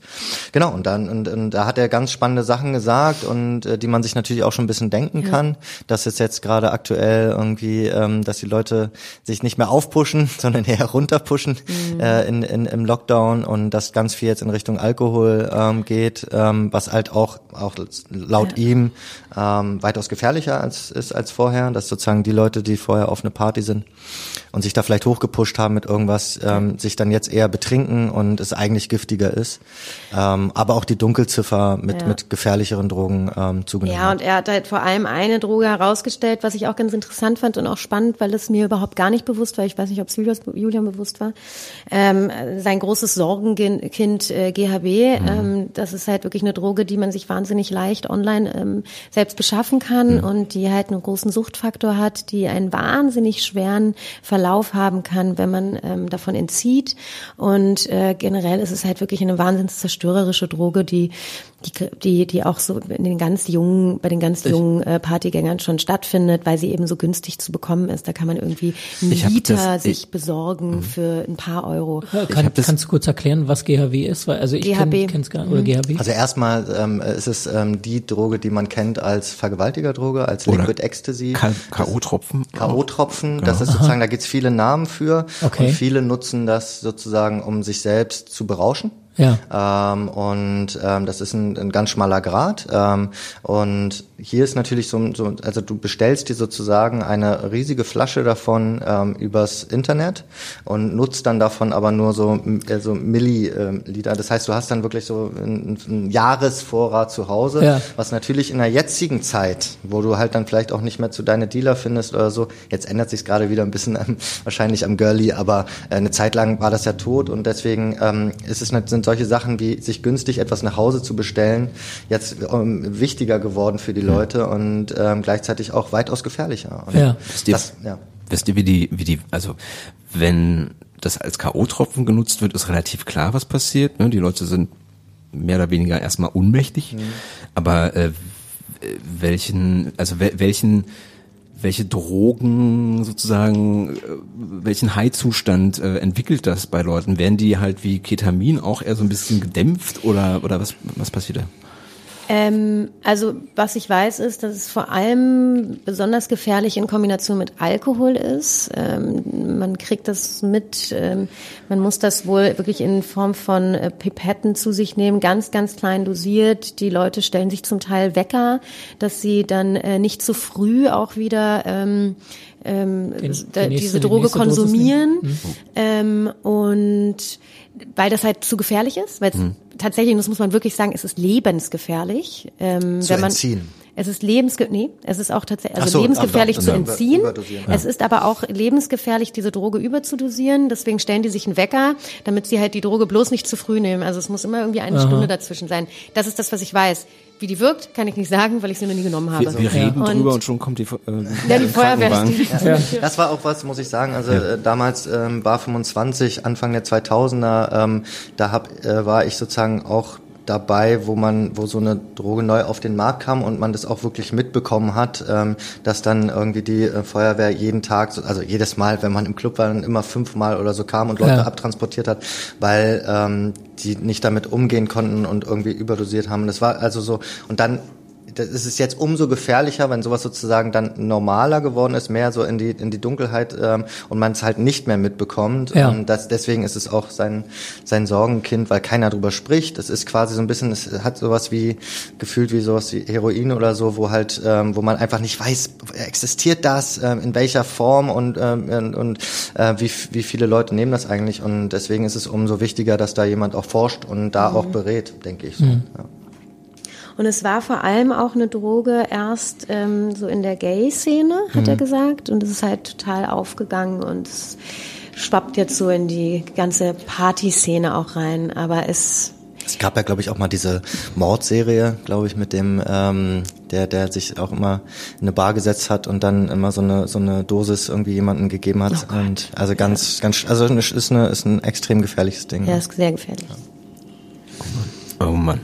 Ja, und das waren so die Themen, die wir mit ihm besprochen haben hm. und natürlich ähm, über seine Studie, die er da durchführt, die jetzt aktuell noch nicht final ist, richtig? Genau, da, deswegen konnten wir da jetzt noch keine ähm, ähm, exakten Zahlen nennen. Er geht ja selbst gerade in ähm, äh, nicht Mutterschutz, sondern äh, in, in eine familiäre Auszeit ja. und ähm, aber unglaublich spannend daran ähm, äh, am Ball zu bleiben. Also weil das ist auch wieder so ein Thema, was jetzt auch in Corona-Zeiten natürlich total unter den Tisch fällt. Ja. Ähm, und umso mehr, weil es gibt jetzt gerade keine quasi keine staatliche Begründigung, dem Thema auf den Grund zu gehen. Ne? Mhm. So, wenn, wenn man das draußen alles so mitbekommt, äh, wie es normalerweise in Berlin so ist, dann muss auch das Land da reagieren. Ja. Aber jetzt gerade ist es so, dass es halt einfach Hinter verschlossenen Türen. Genau. Bei also Leuten zu Hause. Ja, für ja. diejenigen, die es interessiert, das ist Folge 15 ja. eures Podcasts Show, Showdown und der Mann heißt Dr. Felix Betzler ja. und genau. arbeitet an der Charité. Wenn man das googelt, da wird man einiges finden, ja, denke ich. Auf jeden ne? Fall. Und was es auch wirklich noch sehr, sehr spannend ist, ähm,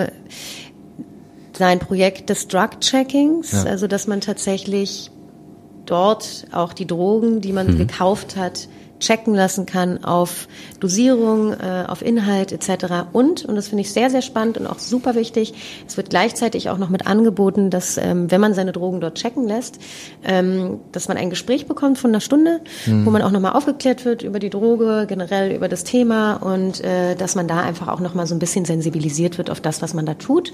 Jetzt nicht, nicht mit Fingerdeut, mhm. sondern einfach nur, damit man halt aufgeklärt ist. Und das finde ich irgendwie eine schöne Sache. ja. ja. Das ist Tatsache sehr gut. Ja. Also ich habe die Folge gehört, der ähm, spricht wahnsinnig ruhig, ja. ähm, absolut unaufgeregt über das Thema. Ähm, und das ist, glaube ich, ein Zugang, den die Leute definitiv brauchen, ja. ohne da belehrt zu werden. Und ich meine, wir reden, wir waren alle irgendwie mal Anfang 20 und haben die über die Stränge geschlagen da wollten wir keinen Lehrer haben, der uns da irgendwie erzählt, wie schlecht das Aber ist. Aber was da auch so bei ihm dann auch spannend ist, also bei dem Job ist sozusagen, die, sie forschen ja auch wirklich auch mediz, also medizinisch, was mhm. können wir damit äh, mit den einzelnen ähm, ähm, Drogen auch noch in bestimmten Bereichen machen und dadurch äh, nimmt es, äh, also äh, nimmt er automatisch auch diese Schwere, weil er auch weiß, ähm, es gibt halt auch gute Sachen da dran, irgendwie für bestimmte Bereiche, irgendwie ADHS oder ähnliches mhm. und ähm, dadurch hat man da einfach automatisch einen ganz, ganz besonderen Zugang. Ja. Wie gesagt, spannendes Thema. Also ich fand es super interessant, ähm, den Mann dazu zu hören. Und mhm. was dieser Aspekt zum Beispiel eben auch, dass ADHS äh, zum Teil mit quasi Drogen behandelt ja. wird. Aber es ist, wie gesagt, die, die, die Dosis macht das Gift. Mhm. Genau. Ähm, ich denke ja, es wird kein nach dem Corona gehen. Ich denke, es wird ein Leben mit Corona geben. Mhm. Und so ein paar Aspekte haben wir ja schon mit euch besprochen. Niemand weiß, wie das in einem Jahr aussieht oder in zwei Jahren. Ähm, ich hoffe, dass es mehr Toleranz gegenüber Outdoor-Veranstaltungen gibt. Habt ihr da schon so ein paar ähm, Lehren ziehen können? Ja, ähm, also Outdoor-Veranstaltungen. Privat oder beruflich? ähm, äh, Veranstaltungen unter freiem Himmel sind ja erlaubt bis zu einer gewissen Menschenanzahl, richtig? Mhm. Äh, ich werde jetzt auch am Wochenende tatsächlich äh, heute und am Sonntag auf zwei unterschiedlichen Festivals unterwegs sein und spielen. Wir müssen leider kurz sagen, dass die Folge dann am erst rauskommt, wenn das schon passiert wenn ist. Das schon macht passiert nichts. Nächste geht, Woche. Ja, es macht nichts. es geht ja vor allem. Genau. Wird sie genau. aufgelegt haben. ja, genau. Ich werde gestern vor einer Woche aufgelegt haben. Es geht ja vor allem darum, äh, um zu erklären, dass da tatsächlich genau. unter freiem Himmel natürlich jetzt einiges ja. stattfinden kann. Ja, ähm, wir haben es ja auch mitbekommen, was so in der Hasenheide passiert ist. Das ist natürlich alles äh, unkontrolliert passiert mhm. und nicht unbedingt das, was wir uns wünschen. Ja, mhm. ähm, und ist vielleicht auch so ein bisschen ein Schlag von Bug für manchen Club Club, ja.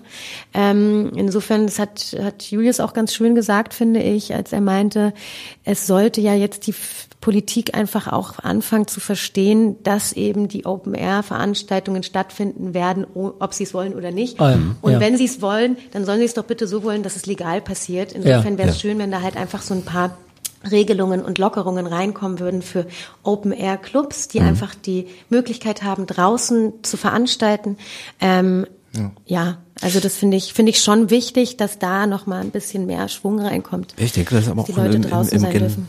Im generellen Sinne als Freiräume, also nicht nur Clubs, die einen gewissen sozialen Freiraum bieten, sondern auch tatsächlich im Sinne von Fläche. Ja, mhm. wenn ich irgendwie, ne, wir sind ja in Berlin relativ gesegnet mit Parks. Mhm.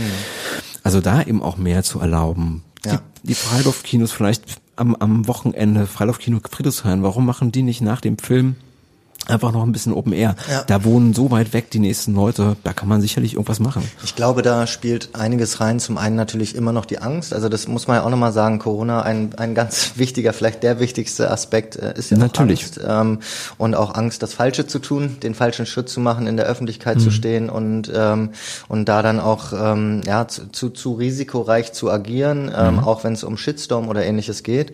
Ähm, und ich glaube, da sind extrem viele, das, also ja nicht nur die aus der aus der Branche, sondern auch aus dem Publikum. Das darf man ja auch nicht unterschätzen. Es ist jetzt ja auch nicht so, dass du jetzt ganz einfach mal was aufsetzt und dann kommen alle, sondern ähm, also ich habe jetzt auch gerade gehört von dem Mark Lieberberg Konzert äh, mit mit Brian Adams und so weiter. Da wurde, wurden halt auch wirklich nicht genug Tickets verkauft ähm, und und das heißt, selbst wenn du jetzt was machst und was wagst, ähm, ist die Angst, glaube ich, in der Bevölkerung schon sehr sehr groß, auch wenn es nicht unbedingt, also ist die Frage, wie berechtigt das ist. Und gleichzeitig, glaube ich, finden sich jetzt immer wieder neue Möglichkeiten, Dinge auszuprobieren draußen. Ich glaube, auf Schiffen war sehr viel los gefühlt. War Also, das Ding 2020 Ja, ja, ja. Kurztouren. Also ne, äh, an der Luft und dann auch noch in einem Raum, wo man niemanden stört und so Ja. gefühlt. Und ähm, da, da, da, da findet, findet man schon Wege. Ich glaube, spannender wird's jetzt, wenn dann irgendwann die Freiluftsaison vorbei ist. Genau. Ähm, Was passiert? Genau, was passiert dann, wenn man nicht mehr draußen feiern kann? Habt ihr selber äh, mal so einen illegalen Rave besucht oder habt ihr zumindest mit jemandem gesprochen? Also wie, wie stelle ich mir das vor? Ich, ich war da gar nicht, keine Ahnung. Aber ist das im Grunde einfach nur das, was im Berghain passiert, dicht an dicht, nur Nein. eben in draußen? Oder gibt's da schon merklich auch ein bisschen mehr Abstand zwischen den Menschen? Das finde ich schon. Auf jeden Fall. Also ich war nie in der Hasenheide.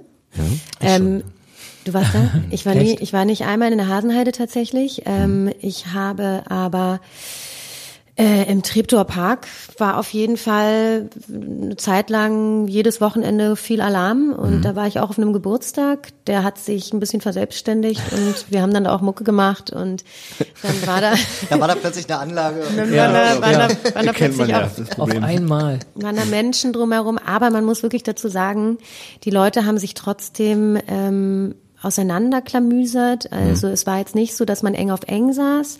Ähm, jeder, es gab irgendwo eine kleine Ecke, da war wieder eine kleine Veranstaltung, dann gab's 200 Meter weiter wieder eine Ecke, dann war da eine kleine private Veranstaltung. Ja, wir sind dann nachts nach Hause gelaufen und überall waren so kleine Lichtkegel Ja, ja, genau. und kleine Musikanlagen und sowas. Und trotz alledem hatte ich das Gefühl, dass das relativ gesittet äh, vonstatten ging, ähm, auch bei uns.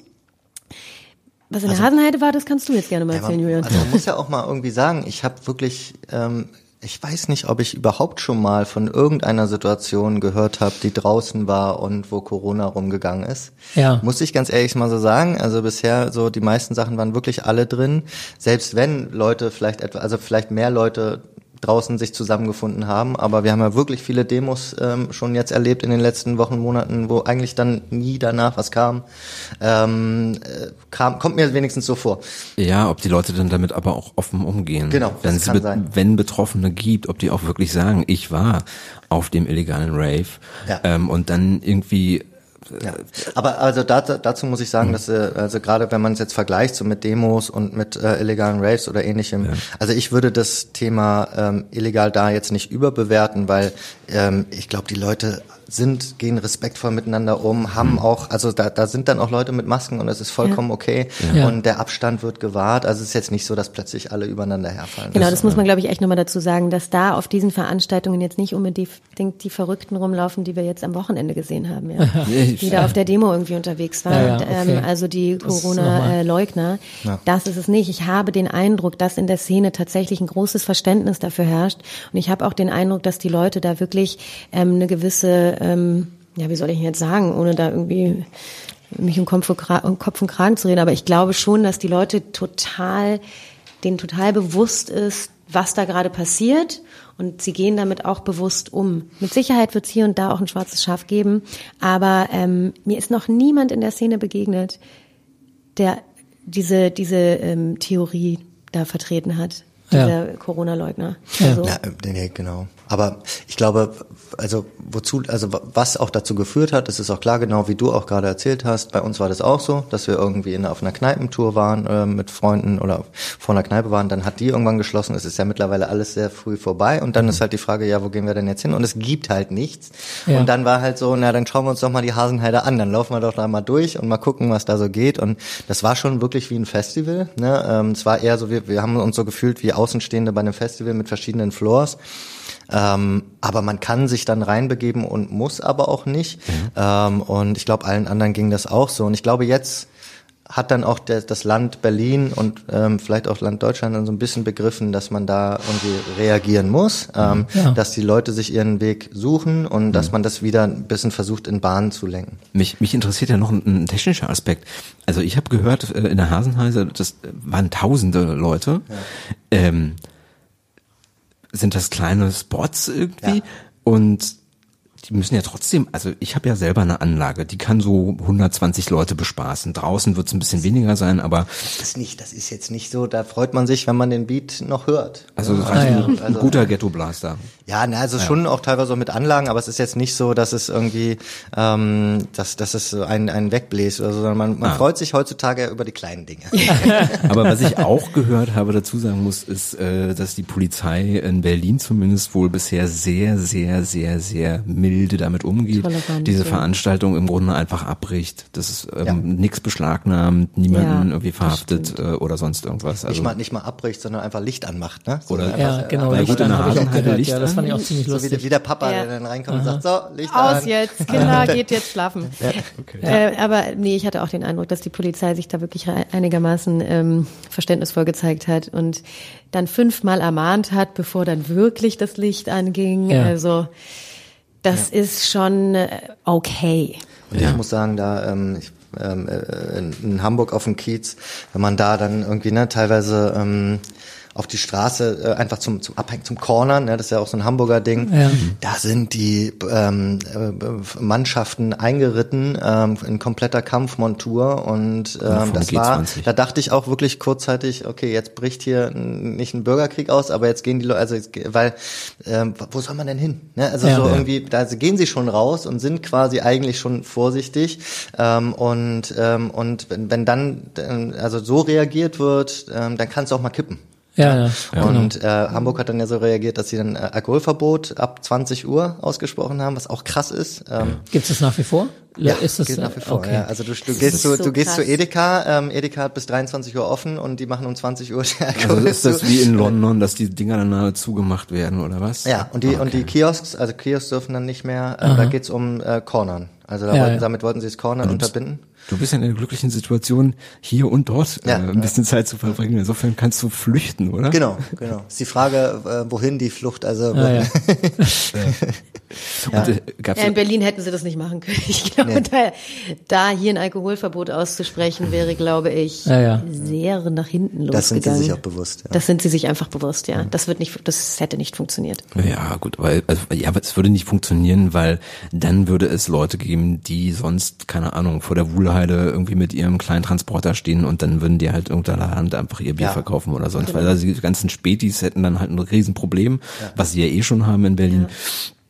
Äh, aber dann hätte es halt einfach illegalen Handel gegeben. Also dann wäre das halt in die Illegalität gerutscht mit dem. Alkohol, genau. wie es eigentlich auch sein sollte, glaube ich. Mhm. Ja, also machen wir uns nichts vor, wenn alle anderen Drogen ähm, so. illegal sind, dann sollte man Alkohol eigentlich genauso betrachten. Ja. Und das war auch eine Lehre, die ich so ein bisschen aus dem Gespräch mit Philipp ja. Betzler, äh, ja. Felix Betzler Felix da gezogen habe. Absolut, also es ist halt einfach so eine Gesellschaftsdroge, ne? die äh, total anerkannt ist und salonfähig seit, seit Jahrhunderten, ist und dazugehört. Ja. Seit Jahrhunderten dazugehört und deswegen eigentlich Absolut, so anerkannt das ist. gesellig, das macht mhm. Spaß, das ist äh, aus unserem aus, aus den meisten Leben nicht mehr wegzudenken, glaube ich. Aber jetzt in der, jetzt in der, du meinst ja auch vorhin, in die Depression rutschen und das ist schon was, denke ich, wo jetzt in, in den letzten sechs Monaten, also ne, Alkoholkonsum, ähm, ähm, absolut ähm, sozial abgeschottet sein und so, ähm, das sind und, und, und, und dann kein Sprachrohr dafür ähm, zu haben, mit niemandem ja. eigentlich darüber reden zu können. Du kannst dich auch mit wenig Leuten treffen. Mhm. Ähm, also das, da bin ich wirklich gespannt, was im Nachhinein sich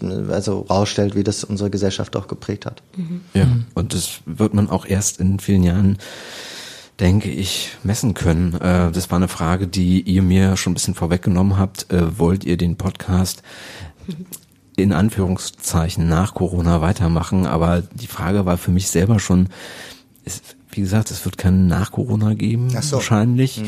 Und deswegen war die Frage für mich eigentlich so, wie lange wollt ihr das machen? Und Das ist so ein bisschen die Frage. Wir haben letztens auch darüber gesprochen und wir haben, das hatte ich ja vorhin schon erwähnt, ähm, wir haben den Po- Podcast so aufgebaut, dass er auf jeden Fall auch über die, sage ich mal, heiße Corona-Phase hinaus existieren soll. Einfach um auch dann ähm, zu, zu begleiten, wie sich die Clublandschaft, wie sich die Kulturlandschaft entwickelt hat, ja, was sich getan hat, wie sich die Clubs entwickelt haben. Also das, wir sind ja jetzt quasi mittendrin, aber was nächstes Jahr passiert, ist mindestens genauso interessant und wichtig, darüber zu sprechen und das auch weiterhin zu begleiten. Wie lange wir das machen werden, können wir jetzt überhaupt gar nicht sagen. Das kommt natürlich darauf an, wie viel Material das dann ist, gibt. Aber ich glaube, dieses ganze Thema ist äh, noch lange nicht ausgesprochen. Noch lange nicht auserzählt. Ja. Total. Ja. Und ähm, die Clubkultur, ähm, wie sie sie jetzt gibt, wird sie mit Sicherheit nächstes Jahr nicht mehr geben, ähm, sondern sie wird sich neu zusammensetzen. Sie wird nicht verschwinden, sondern sie wird einfach anders ähm, zusammengesetzt sein. Ähm, ja. und ich glaube, das ist wichtig, dass man dann auch äh, da wirklich ein Spotlight drauf setzt und schaut, was, was passiert jetzt, wie geht's weiter. Hast du eine, hast du eine Idee, wie sie sich anders zusammensetzen wird? Ähm, naja, also ich glaube tatsächlich, dass sich, ähm, wie wir vorhin auch schon gesagt hatten, einige Clubs wird es nicht mehr geben. Ja.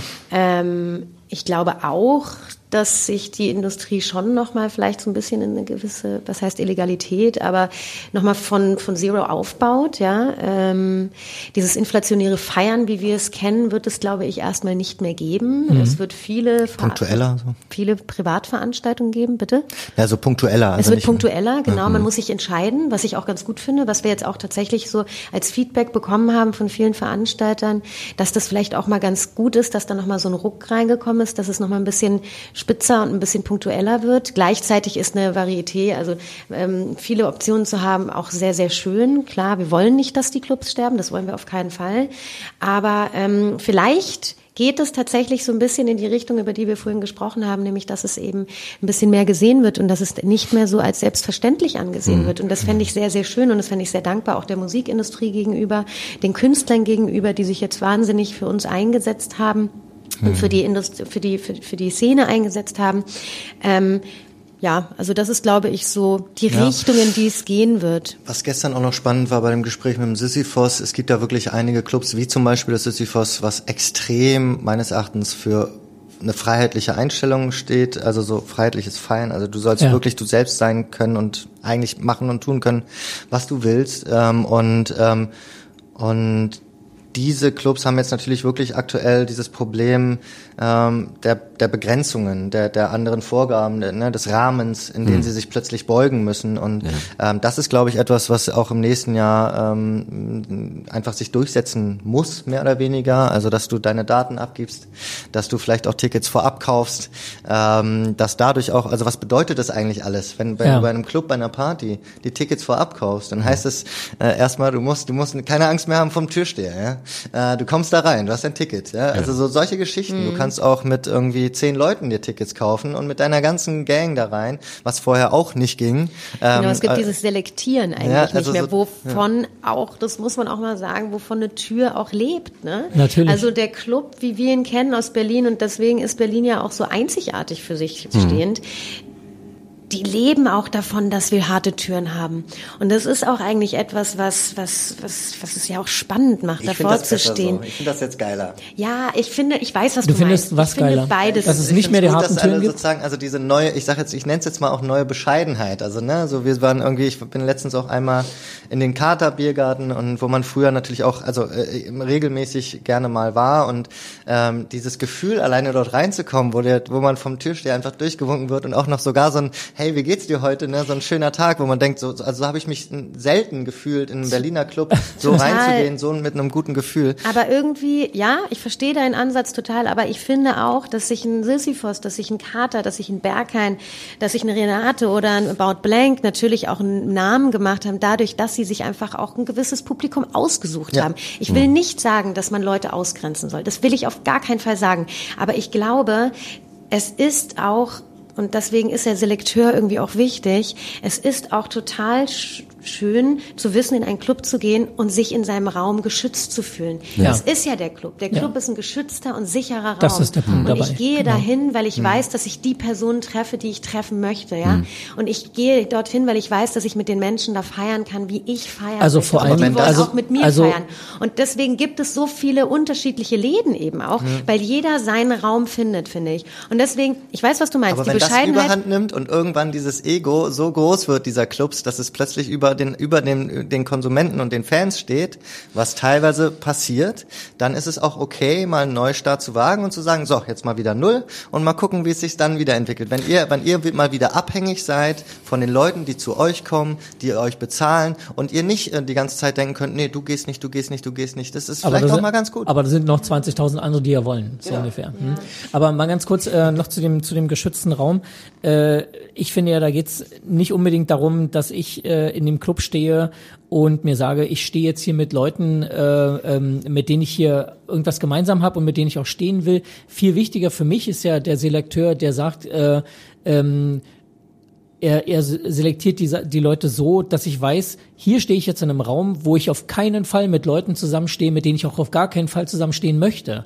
Also mit denen ich Stress kriegen würde, weil ich, keine Ahnung, ähm, eine Drag Queen bin oder sowas in der Art. Genau, das ne? meinte ich Also damit, ja. solche, solche, also das, Absolut. es geht nicht nur darum, die Leute zu haben, die ich haben will, sondern vor allem die draußen zu lassen, die, die mir nur Ärger machen würden in, in ja. meiner Art, die, die Total, das sehe ich genauso. Aber Ne? es legt halt jetzt den, also den Fokus wieder etwas anders, mehr auf in Richtung, ähm, alle dürfen jetzt froh sein, hier zu sein. Es ist ja eh auch, sind auch limitierte Tickets bei allen. Es geht jetzt ja wirklich hier um 500 Leute und nicht 5000. Ja. Und dass man einfach mehr wieder dankbar ist. Ich darf jetzt hier sein. Ich darf hier jetzt Spaß haben. Ich glaube, so geht es vielleicht auch allen. Und mal gucken, was daraus wird. Also, Ja. ne, das kann wirklich Ja. sein, dass daraus was ganz Neues, Spannendes, vielleicht sogar ähm, Freudigeres wird, ähm, als, ähm, als ne, das, das Sele- Selektive eher. Das ist der eine Aspekt. Der zweite Aspekt ist, äh, was Leonie dich, äh, Thomas dich und mich vor allen Dingen betrifft, ist, wie wird sich das mit den DJs entwickeln? Also die, die horrenden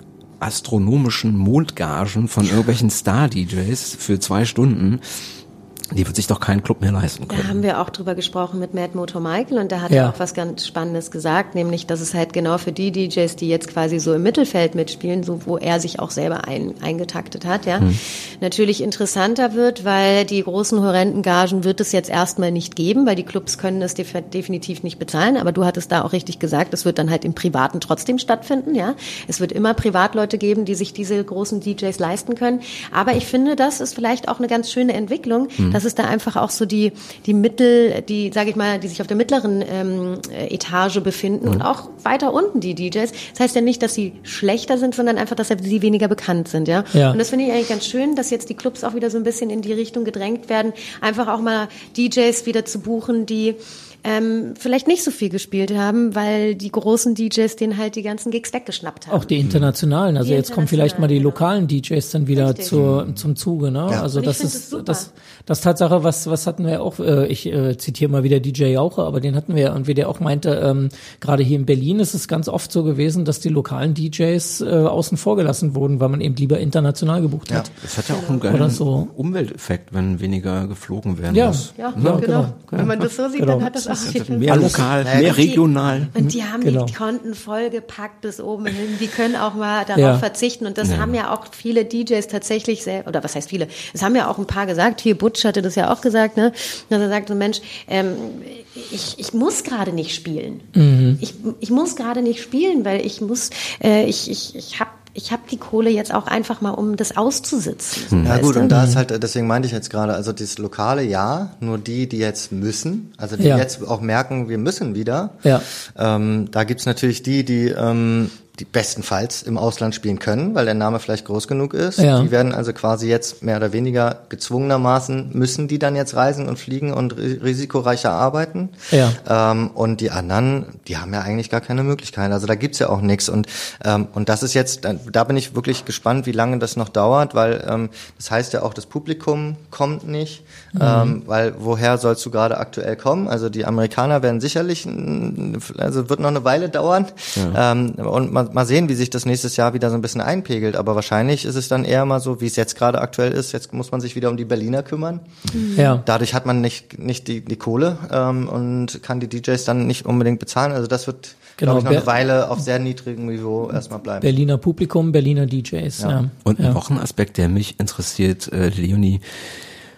Du hast ein paar Livestreams gemacht. Ähm, glaubst du, dass sich das musikalisch auch in, auf dein DJing auswirkt? Also wenn du ins Nichts spielst, in so einen Livestream rein, wo du ja keine direkte Resonanz hast, spielst du anderes Zeug als normalerweise? Du hast ja mehr Freiraum. Ja, also ich muss also mehrere Punkte. Bei den Livestreams war es so, A, war ich natürlich unfassbar aufgeregt und hatte Angst. Dann gucken einem die Leute natürlich genau auf die Finger. Ähm, insofern ist man da sehr, sehr gut vorbereitet. Also man weiß ziemlich genau, was man dann tatsächlich auch spielt, ähm, weil man keinen Fehler machen möchte, ähm, weil im Zweifel wird das aufgenommen und jeder kann sich das noch äh, auf Repeat immer wieder angucken. Ja, das darf, das genau, man will das nicht, das will man auf keinen Fall. Ähm, und die Aufregung war einfach zu groß, als dass ich da richtig Freestyle gespielt habe, wie ich sonst eigentlich mache. Ähm, und äh, was ich aber gelernt habe, und das finde ich auch ganz gut, also man hat sich nochmal dadurch, dass man eben sehr genau spielen wollte und sehr, sehr fein auch sein wollte, in den Übergängen etc. Klar, also wenn ich im Club stehe, dann bin ich, verschwinde ich in der Dunkelheit hinter meinem kleinen Pult. Ich bin ja jetzt auch nicht sonderlich groß.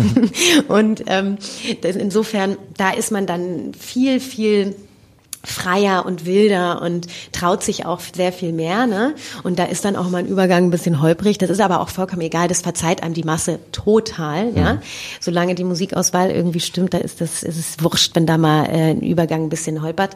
Aber ähm, das will man natürlich nicht, dass das dort passiert. Insofern habe ich mich da auch noch mal sehr, sehr mit ähm, mit der Genauigkeit auseinandergesetzt. Insofern, das war jetzt nicht unbedingt schlecht, ähm, aber definitiv ohne Resonanz ist die Stimmung jetzt, also ich hatte mit mir und mit meiner Spielpartnerin eine gute Stimmung. Und die Leute, die das gefilmt haben, haben sich gefreut und haben ein bisschen geschunkelt, aber sonst war da ja keiner, so weißt du, also man spielt ins Leere, ja, und ähm, das, was einen anheizt in dem Moment, war tatsächlich die Aufregung, dass die Kamera auf einen gerichtet war. Ja. und das hat einen dann, einem dann quasi wie so einen kleinen Kick gegeben, dann ist man fertig gewesen und dann so, oh, geschafft. Und es ist gut gelaufen. Aber Also musikalisch legst du nicht anders auf als auf einer Party. Ähm, naja, doch, genau, das, was ich gerade eben gesagt habe. Also dadurch, dass ich ja, wenn ich auf einer Party oder in einem Club auflege, sehr viel freier spiele, also total Freestyle, ähm, ist das definitiv wilder, meiner Meinung nach, ja. Ähm, in, ja, nee, also schwierig zu sagen. Nein, wie gesagt, also für, für mich ein Aspekt war ja, wie sich das Musik, ähm, musikalisch auch in Zukunft äh, entwickeln wird. Ich persönlich hatte ja gesagt, ähm, leg so bei Hochzeiten auf, da spielst du ja einfach quer durch den Garten, da spielst du Evergreens, mehr oder weniger. Ja, genau.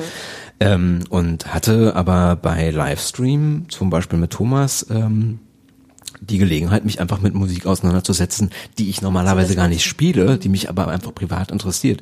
Und das ist ja auch ein Aspekt, dass ein DJ sich irgendwie bei einem Livestream mit Musik hinstellen kann und sagen kann, so ich spiele jetzt mal das Zeug, anderes, ja. wo ich wirklich Bock drauf habe, Ja. wo ich weiß, es geht jetzt nicht darum, dass ihr alle tanzt. Total. Ihr könnt auch dazu tanzen, aber es ist nun mal ein bisschen ein anderer. Das stimmt. Also ich Effekt. glaube, das haben mit Sicherheit viele gemacht. Also da wurden auch ganz schön geile Sets und Mega-Bretter rausgehauen, das muss ich ganz ehrlich sagen. Ähm, und ich glaube auch, dass das den ein oder anderen bestimmt noch mal auf eine andere Ebene gehoben hat, alleine dadurch, dass man mal ein Gesicht zu, der, zu dem Namen hat. Ja? Und Ja. das finde ich ist auch was total Spannendes, ja? Ja. dass man plötzlich dachte so, oh Mensch, das ist der oder das ist die, ach wie geil ist das denn und mega und wie macht die das? Und da hat man wirklich dann auch mal ein bisschen drauf geguckt, ne? Auf die Finger geguckt. Das ist halt wirklich Okay. spannend und das finde ich aber auch ganz schön und es ist ja auch und das finde ich ist auch ganz, ganz wichtig. Es ist auch so menschlich, wenn mal ein Haker drin ist, wenn man ein Set hochlädt und da ist ein kleiner Schnitzer drin, meine Güte. Wir sind ja auch keine Maschinen, Ja, ja. sondern man ist ja der Mensch dahinter und das macht einen ja auch so sympathisch dann in dem Moment, weißt du? Und wenn da ein Riesenname steht und selbst dem passiert mal was, dann denkt man sich so, wow, geil, das sind halt doch alles Menschen, ne? Ja, ja. Das ist schön. Ich würde aber trotzdem auch mutmaßen, dass so die, ähm, also dass schon auch viele, beziehungsweise lass mich so sagen, ich habe schon einige DJs gesehen, die das auch auch machen, wenn Leute vor ihnen stehen, also vollkommen drauf scheißen und einfach ihr Ding machen.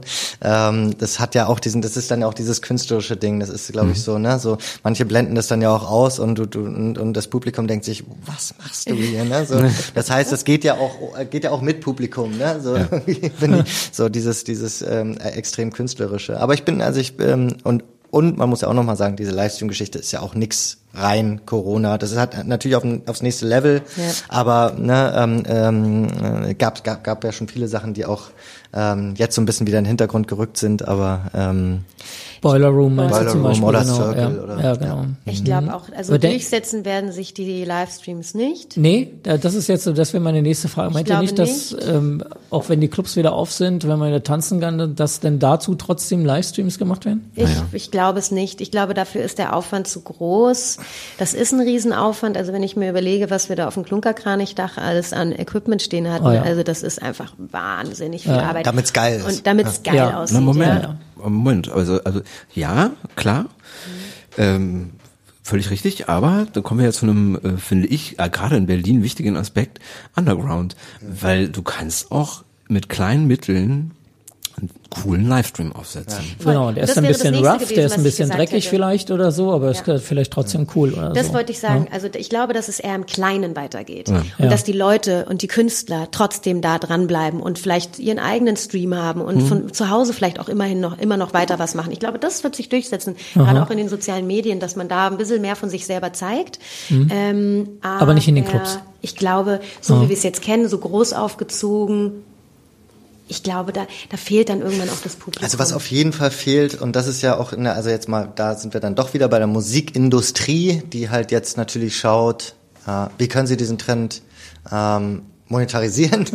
Ja, ja, Äh, so und da glaube ich kommt jetzt schon viel. Also da das war die ganze Diskussion jetzt auch immer bei den größeren Bookern und Labels und Stars, die halt gesagt haben, ich, ich müsste jetzt eigentlich mit meiner also mit meiner riesigen Live-Tournee jetzt äh, einen Livestream verkaufen, wo die wo die Fans dann irgendwie 50 Euro pro Ticket zahlen oder was auch immer, was in der Zeit von Corona schwierig war, weil du nicht zu den Leuten gehen kannst und sagen kannst, gib mir dein Geld für einen Livestream. Ich glaube aber, dass es, wenn es jetzt so weitergeht, dann spätestens nächstes Jahr auch kommt ähm, und da wenigstens mehr versucht wird, dann auch wirklich zu monetarisieren. Und da bin ich sehr gespannt, was dann sich dann noch für Sachen daraus ergeben. Ist nicht alles nur gut, Ja, ja. Äh, will man nicht nur gut heißen, aber es ist ja klar, wenn du jetzt mit deiner Riesenproduktion einen Livestream machst, dann deine Engineers und die Lichtleute bezahlen willst, dann muss muss da irgendwie muss man dann einen Weg finden, dafür auch äh, Geld zu verdienen. Ihr habt doch sowas auch gemacht. Mit eurem kleinen, mit eurem Festival, ne? Nee, nee, nee, weil das war Marke, also die Marken machen natürlich auch Ah, okay. Livestreams, aber die nehmen ja, dürfen ja kein Geld nehmen. Ah, okay. Ihr beiden, ja. vielen Dank, dass ihr da wart. Kann ich euch noch eine Frage stellen? Wollen wir uns vielleicht so grob in einem Jahr wieder treffen und dann mal gucken, wie das so aussieht? Was passiert ist, wie die Clublandschaft sich neu Ja. zusammengepuzzelt Sehr gern. hat. Ja? Ja, lasst uns das machen. Vielen Dank euch auch. Ja, danke. Ging mal wieder schnell rum die Zeit. Ja, Aber wir, haben in den vielen Gesprächen festgestellt, wir hatten ja auch eigentlich erst eine, eine kleinere Zeit äh, vorgesehen, aber das hat sich so entwickelt. Ja, verselbstständigt. Ich hoffe, wir konnten eure Fragen beantworten. Vielen Dank für die Einladung. Ja. Konntet ihr, konntet ihr. Also, ja. Ich fand es sehr, sehr gut. Vielen Dank. Schön. Danke euch. Danke. Habt ihr denn, was habt ihr denn so als nächste Gäste geplant? Also wir wollen auf jeden Fall etwas mehr in die Politik gehen, Ja. äh, weil wir da auch merken, dass da ähm, sehr viel ähm, Informationen fehlen. Also, Ja. ne, so dass man einfach wirklich nicht so richtig mitkriegt, was passiert und so. Da muss man nur sagen, ähm, uns gleichzeitig graut es uns auch davor, etwas mehr, also mehr da reinzugehen, weil es ist natürlich dann auch so eine Entscheidung, äh, diese Art von Gespräche äh, führen zu wollen. Aber das wollen wir.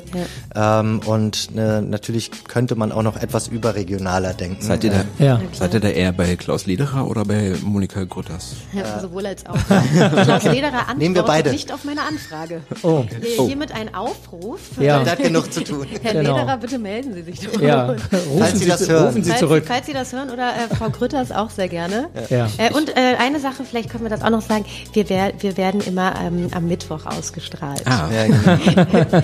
Falls, äh, ja, für alle, die mal reinhören wollen, Genau. also auf unseren Kanälen werden wir euch natürlich verlinken. Cool. das Ja, ist selbstverständlich. Genau. Ja, danke. Ja, ja. Wir haben auch eine E-Mail, äh, die funktioniert, äh, feierkulturpodcast at gmail.com, falls es Fragen gibt, zum Ja. Beispiel äh, zu den einzelnen Folgen. ja, Ja. sehr gern. Vielen Dank, dass ihr da wart. Danke, Danke. euch. Bis dann. Tschüss.